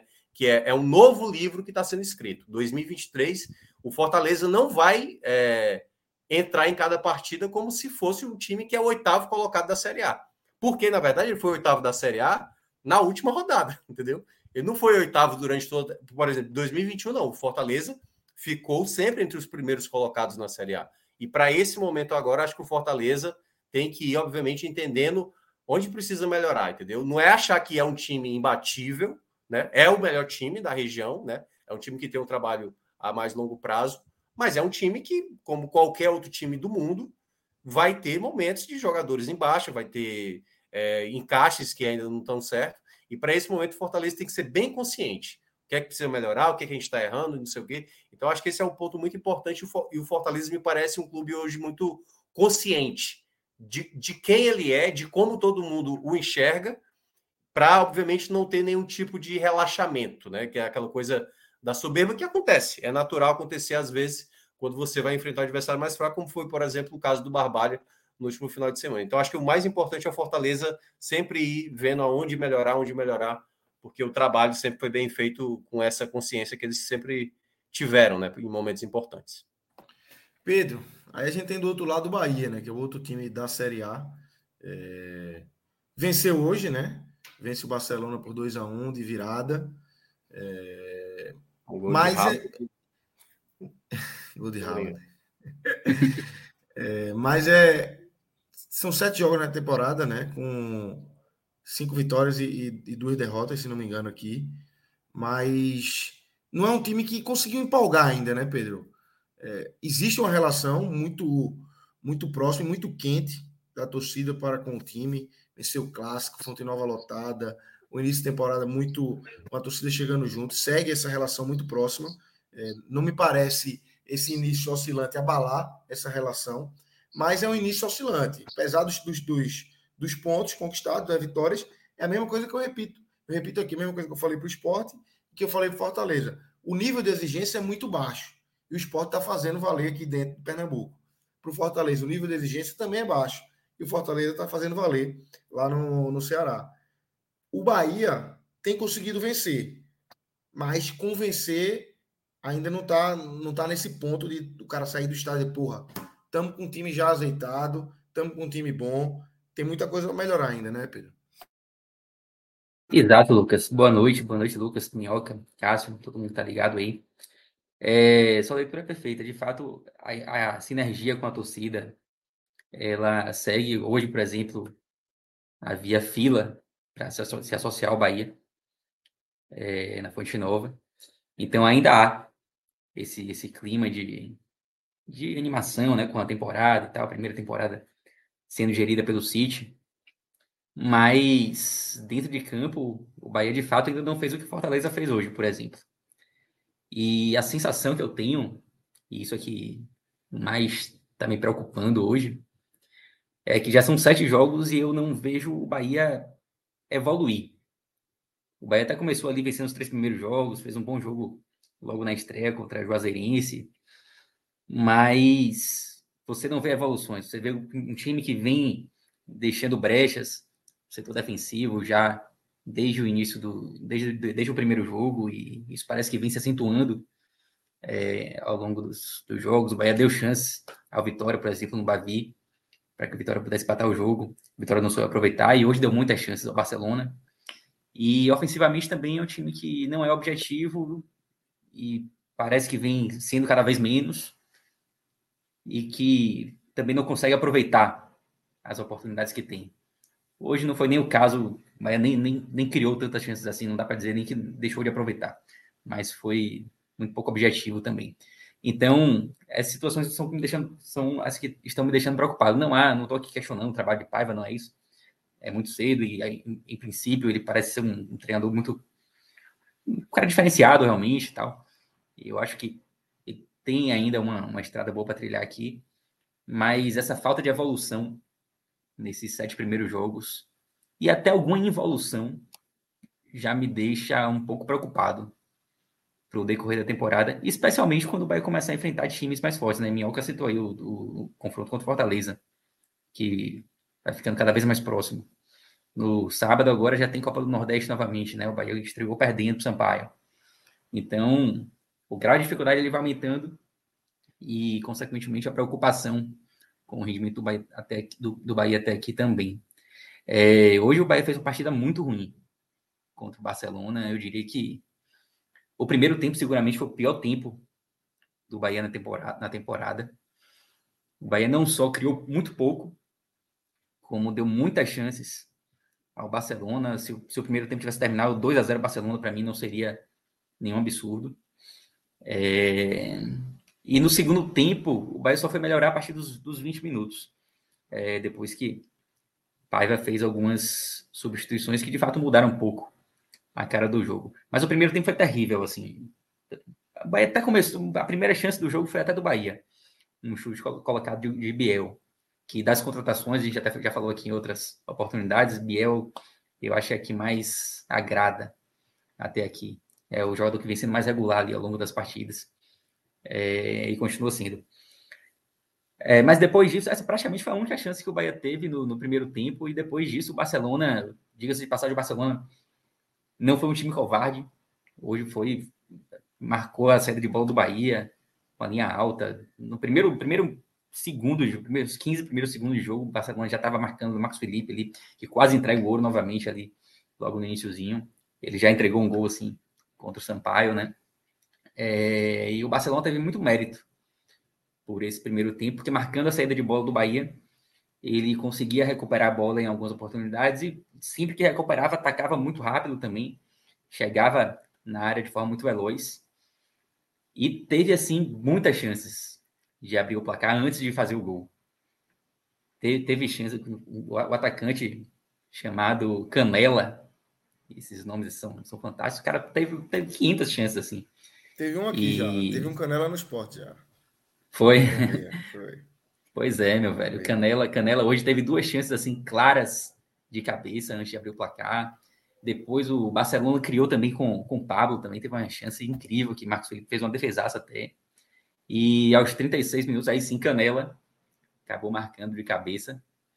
É, uma bola cruzada. E abriu o placar para um resultado até então merecidíssimo, assim. Eu tava naquele momento do jogo, assim, que você sabia que o Bahia ia tomar o gol. Tava na cara que o Bahia ia tomar, tomar o gol, sabe?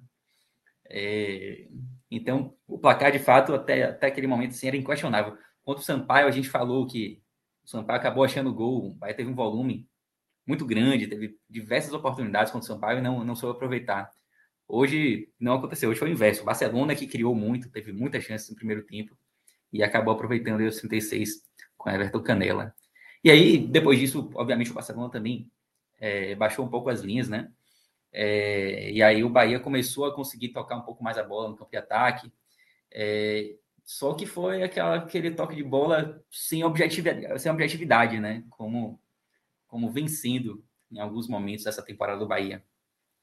O Bahia praticamente não finalizou nesse momento do jogo. Teve só, Bahia só, só finalizou. Eu falei daquele, daquela chance de, de Biel lá no início. E o Bahia só foi finalizar de novo já aos 45 do primeiro tempo um chute de Kaique, assim, sem, sem muito perigo. Então, foi um primeiro tempo, assim, desastroso do Bahia contra o Barcelona hoje. É, segundo tempo, o Barcelona continuou ali com as, com as baixas, mas levando muito perigo em contra-ataque. Até os 10 minutos do, do, do segundo tempo ali, do, do, é, do, segundo tempo, o Barcelona já tinha criado os dois contra-ataques assim, perigosíssimos. Teve uma de Everton Canela que perdeu assim embaixo da trave. Na verdade, ele acabou chutando em cima dos, dos pés de o Gustavo, né? Mas por pouco o Barcelona não faz o segundo gol. E aí, só aos 23, a Paiva fez três modificações. Ele já tinha feito uma no, no primeiro tempo, de Rezende, que tinha saído machucado, que é até um ponto de preocupação, porque o Rezende vem, vem atuando bem nesses primeiros jogos. E pode ser uma preocupação aí para o confronto contra o Ferroviário. Mas aos 23 ele fez três modificações de vez ali. Ele entrou com Mugni, Jacaré e Goulart. Goulart tinha começado no banco hoje, foi a única modificação é, em relação ao Bavi. Inclusive, muita gente pensou que eu ia entrar com um time reserva hoje, um time bem mesclado. Não aconteceu, a única modificação foi Everaldo no lugar de Goulart. E aí, no, no, segundo tempo, já aos 23, ele entrou com Goulart, manteve Everaldo ainda, e tirou ali Acevedo, Cicinho e Kaique. E a partir daí, o Bahia começou a ser objetivo, coisa que poucas vezes foi nessa temporada, porque em basicamente dois ataques o Bahia conseguiu a virada, né? Uma virada até inesperada, dá para dizer pelo futebol que o Bahia vem apresentando até aquele momento. Mas do, dois minutos depois dessas dessas modificações, já veio o primeiro gol no cruzamento de Goulart. Everaldo até participa. Foi um dos únicos toques de Everaldo no, no jogo inteiro, assim, um dos únicos toques dele na bola. Ele tocou para Biel, já dentro da área, e Biel deu um, toque, um toquinho por cima. E aí era o empate do Bahia. E logo depois, também, quatro minutos depois, é, Goulart de cabeça. Aliás, você vê, né? Goulart foi um cara que terminou a temporada sendo muito questionado ano passado. Muita gente questionou a renovação com o Goulart, foi uma renovação extremamente criticada assim, pela torcida do Bahia. Mas hoje, se você escalar um time titular do Bahia, ele é titular. Ele não foi hoje porque ele atuou no, Bahia, Bavi e tal. E Paiva preferiu sacar ele e começar com, com o Everaldo. Mas é um cara que vem sendo importantíssimo nesse início de temporada do Bahia. E hoje participou da jogada do primeiro gol e acabou fazendo o gol da virada, um, um, cruzamento sensacional de Rian, que é outro cara também que vem surpreendendo, tipo, um cara que estava aí no ano passado, que nunca foi utilizado na, na lateral esquerda, e que vem atuando muito bem, entrou também hoje na partida no lugar de, de Chaves, e mais uma vez foi muito bem, assim, cara que está sendo realmente uma, uma surpresa nessa temporada, ali na lateral esquerda. E aí pronto, aí o Bahia virou o placar, virou o placar ali e o Barcelona já não tinha mais aquele mesmo ímpeto, aquele mesmo gás que teve no primeiro tempo. Então, a partir daí, a partida ficou mais, mais controlada pelo Bahia. Mas, no geral, assim, é uma partida que deixa o torcedor do Bahia, apesar do placar, que é um placar importante, até em termos de tabela, a gente pode até falar disso daqui a pouco. Mas, mesmo com o triunfo, o torcedor do Bahia vai dormir hoje com um quesinho, assim, de, de preocupação pelo então, rendimento. São dúvidas, são, então são dois jogos já, viu? Porque o de hoje eu não vi, estava aqui na live naturalmente, mas o Bavi eu assisti. Eu, eu, eu não acho que o, Bavi, que o Bahia fez um, um grande clássico, não. Eu são acho três. que ele levou um. Três. São quatro. São, são quatro. quatro, pois é, ainda tem o Sampaio antes. Sampaio é, Jacobinense, Jacobinense, mas o Jacobinense ele alimenta a estatística, mas meio que não conta porque era um time reserva, né? Mas assim, ele, ele só alimenta é, mas... a estatística quando, é. porque perdeu, porque perdeu. Mas assim, considerando. Só que acabou assim, sendo meu titular. No segundo, mas no segundo tempo é meu titular. Contra é, jogou as peças lá e não adiantou e tal. Aí tem a derrota do Sampaio, mas como você falou, você vai, você vai tirando os elementos. Do Sampaio não jogou tão mal, mas perdeu. Do Jacob Inês começou com reserva, perdeu. No Vitória era, contra o Vitória era clássico. Eu não eu acho, não acho que o Bahia fez uma grande partida contra o Vitória. E pela tua descrição desse com o Barcelona, então acaba sendo uma sequência assim chata. Porque, então, são quatro partidas, apesar das quatro partidas terem dois, é, dois resultados positivos para o Bahia, mas, porra, já são. Quando é que foi o jogo do Sampaio? Já tem duas semanas, aí tá tudo tão, tão corrido que acho que tem isso tudo, não. 14 dias no máximo. Sampaio foi dia. Teve... aberto aqui. É, 22 de janeiro. É. Tem tempo. Já. Teve outro jogo. Duas semanas, né? Duas semanas. É, é quase isso, perto disso.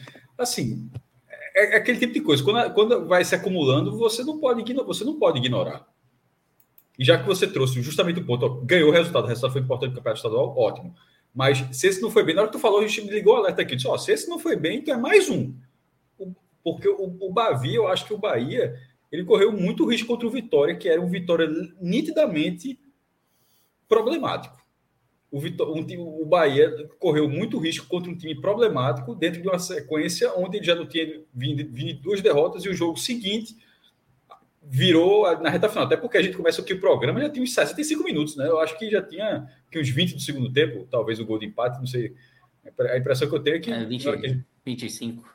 Pronto, já estava metade do segundo tempo e estava perdendo com atuação, vence o jogo, mas com atuação não, não convincente. É óbvio, é óbvio que está cedo, mas não vai mudar a, a, média de público do Bahia, que está excepcional no, no, Campeonato Baiano, mas é um, é um pouco broxante. Sem dúvida. E, e é aquilo que eu estava falando da involução. Eu acho que o Bahia evoluiu um pouco do início do ano para cá. É, se ele não tivesse evoluído, já seria preocupante.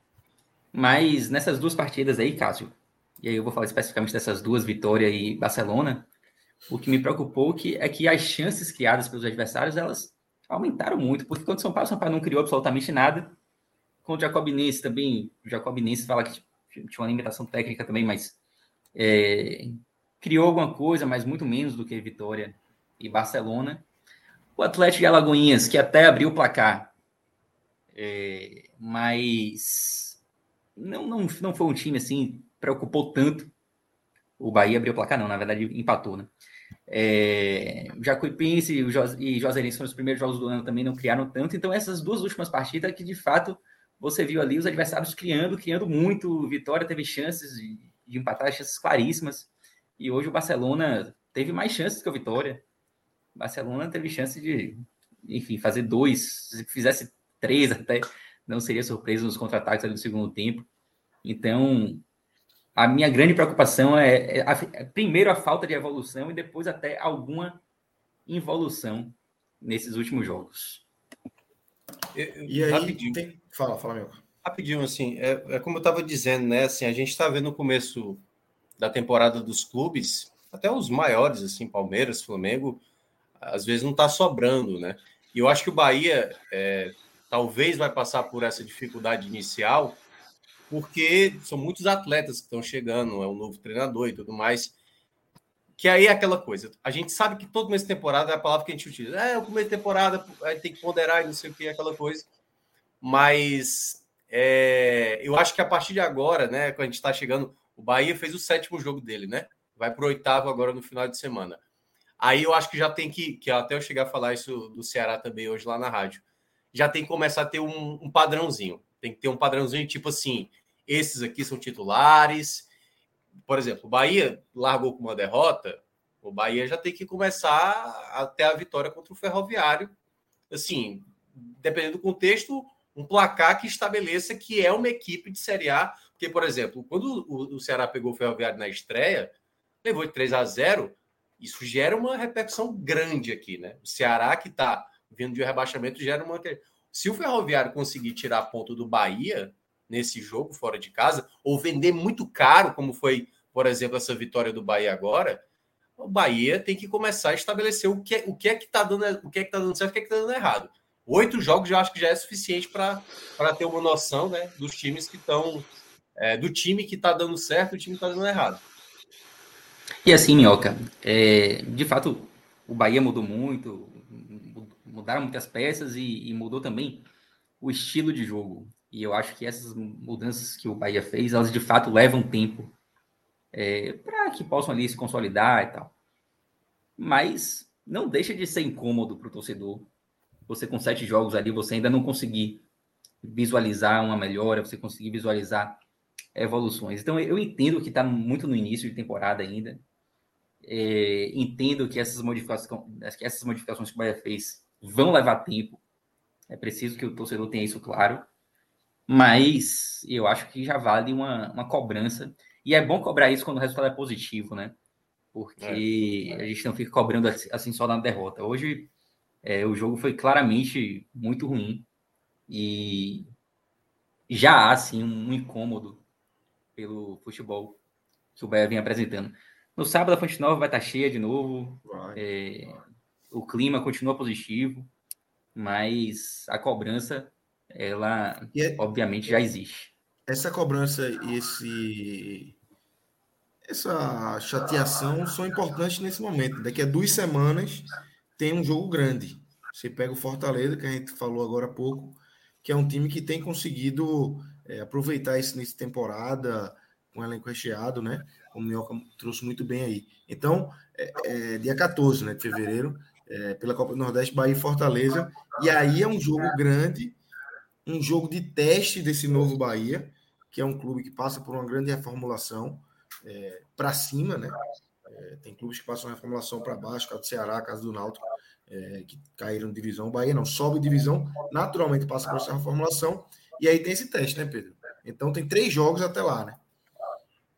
Tem três jogos até lá, que certamente vai ser com esse time aí. O Bahia até deve contratar já existem jogadores aí especulados, sendo dados jogos como certos, e não deve parar por aí. Mas não sei se até lá esses, esses jogadores já estarão disponíveis, né? Então o time ele vai ter que evoluir com o que tem. É, de fato, vai ser o grande, grande teste do Bahia nesse início de temporada, esse jogo do Fortaleza. É, mas, assim, é preciso repetir. A gente já falou algumas vezes aqui em outros telecasts que o Bahia precisa contratar. E é importante reforçar isso também depois de um, triunfo como, como de hoje. É, só passar um pouquinho aqui pela tabela, o Bahia chegou a 15 pontos, tá? E eu estava olhando aqui a tabela do Campeonato Baiano. O Campeonato Baiano já é disputado nesse formato já há cinco anos. Esse, esse é o sexto, na verdade. E com 15 pontos, o Bahia praticamente já bota um pé e meio na semifinal. Isso pode fazer até com que o Bahia possa poupar alguns jogadores. Não acredito já nesse próximo jogo, talvez Paiva utilize já para garantir de vez a classificação contra o Bahia de Feira. É, mas se ele fizer isso, aí ele já pode tirar o pé dos dois últimos jogos. São dois últimos jogos fora de casa, tem viagem, então pode ser que ele vá com aproveite a classificação antecipada, né, para já ir com um time alternativo.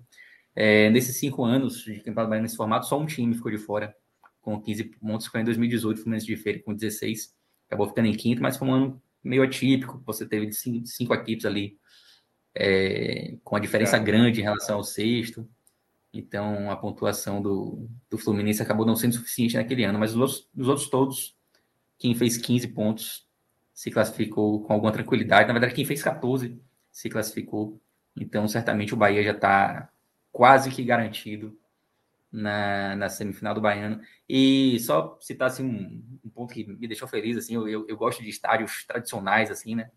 E o Mário Pessoa hoje, já há muito tempo que o Baiano jogava no Mário Pessoa, sete anos. Não, não se mandasse é... para Ilhéus hoje não, né? Estás em casa, né? hoje, hoje não deu não, hoje não deu não. É... Se pudesse eu ia, mas não, também não dá para ser todo, toda vez não. É, mas o Mário Pessoa eu tenho muita vontade de conhecer, porque é um estádio histórico, né? É, eu gosto de ver jogos assim, São Januário, Laranjeiras, esses estados antigos, assim. E o Mário Pessoa, ele foi, durante mais de 10 anos, o maior estado da Bahia. É, a Fonte Nova não existia ainda, foi. ele foi construído em 1940, ele era maior do que o Campo da Graça. E de 40 a 51, ele foi o maior o estado da Bahia. O interior da Bahia já teve o maior estádio do, do estado. Ilhéus, Ilhéus é uma cidade... É, é, Ilhéus continua sendo uma cidade importantíssima, mas era ainda mais na época do Cacau, era uma cidade, era uma cidade riquíssima, é, na época do Cacau, e renascer. continuou sendo durante algum tempo.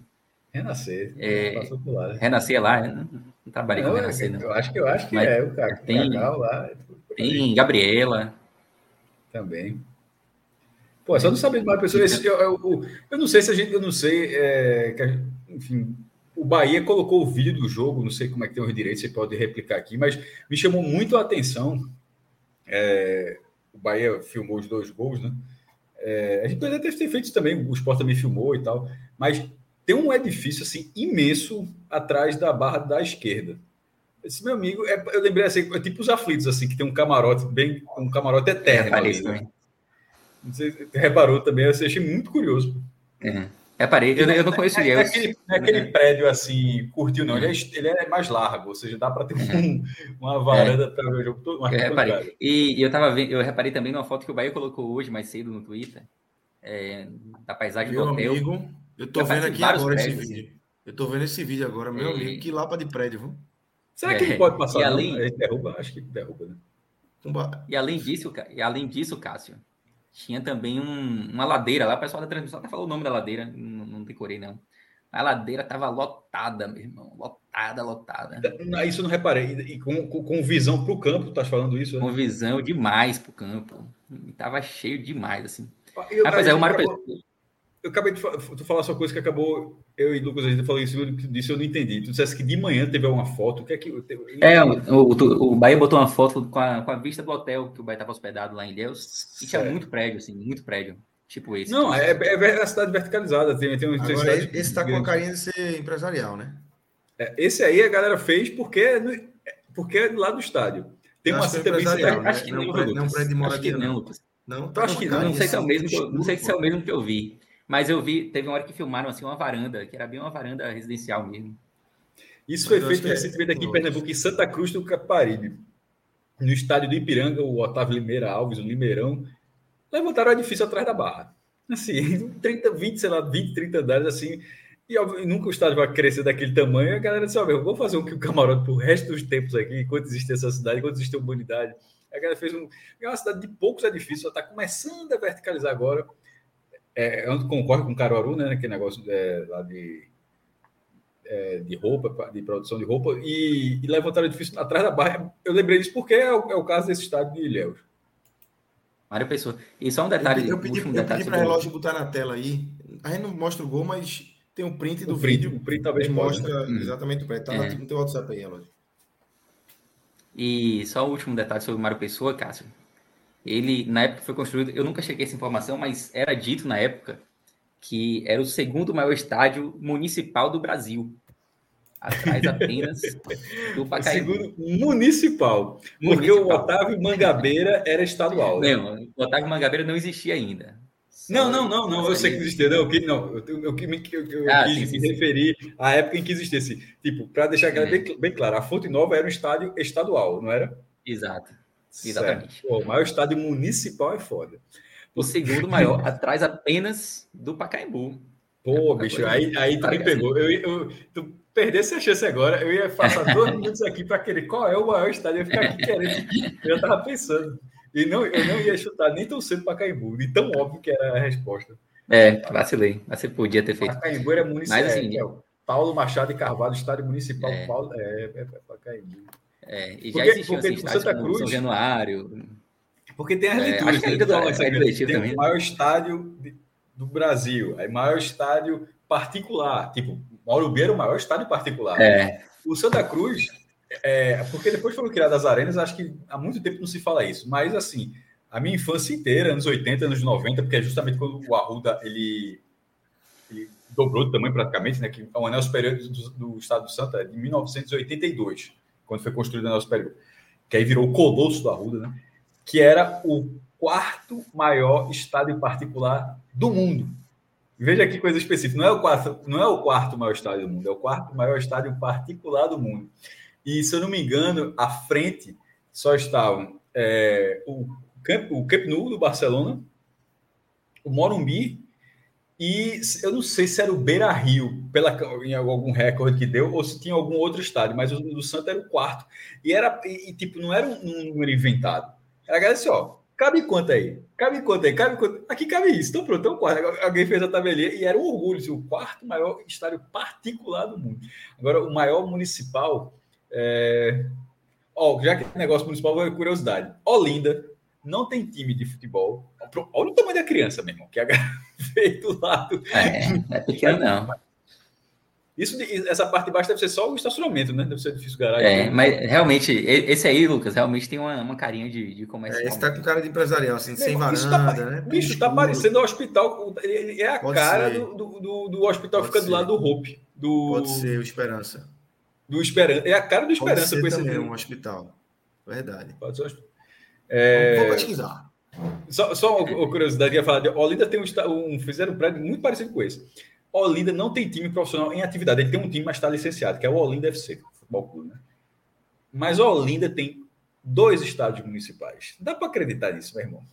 não tem, uma cidade que não tem time, tem, tem dois. É, um em Rio Doce Lauro e o outro também. é o Grito da República. Lauro de Freitas também tem dois. Agora, dois super pequenos, assim, que não dá nem fazer jogo de Série A de Baiano. Se eu não me engano, Ipojuca tem três. Mas Ipojuca, eu sempre. É, a cidade de Ipojuca, eu sempre. Que é aqui na região metropolitana, lá no sul, é, é a cidade onde fica Porto de Galinhas, para quem não conhece. Porto de Galinhas não é uma cidade, Porto de Galinhas é uma praia. É, é, é um distrito que fica dentro. A cidade, o município se chama Ipojuca. Porto de Galinhas fica dentro de Ipojuca. Só que Ipojuca é um município de território tão grande, tão grande, tão grande, que ele tem vários núcleos urbanos que parecem cidades, como Porto de Galinhas, parece uma cidade. Tem. É... Quando é que jogava Intercontinental, Lucas? Nossa Senhora do Ó. Nossa Senhora do Ó, que tem, por exemplo, Nossa Senhora do Ó tem um estádio que tinha, já jogou, tinha, já jogava no Campeonato Pernambucano, o Intercontinental. Já fez 4 a 2 no esporte uma vez. Ninguém dizia que o Intercontinental, que o esporte ia jogar em Ipojuca. Se dizia que o esporte ia jogar em Nossa Senhora do Ó, mas Nossa Senhora do Ó era um distrito de Ipojuca. E tem é, Ipojuca é, sempre. Intercontinental. Intercontinental. E, e, e, tem o estádio de Pojuca do atual CT do esporte. É, exato, é isso que eu ia chegar lá, porque esse cara já, já, já, já deu spoiler.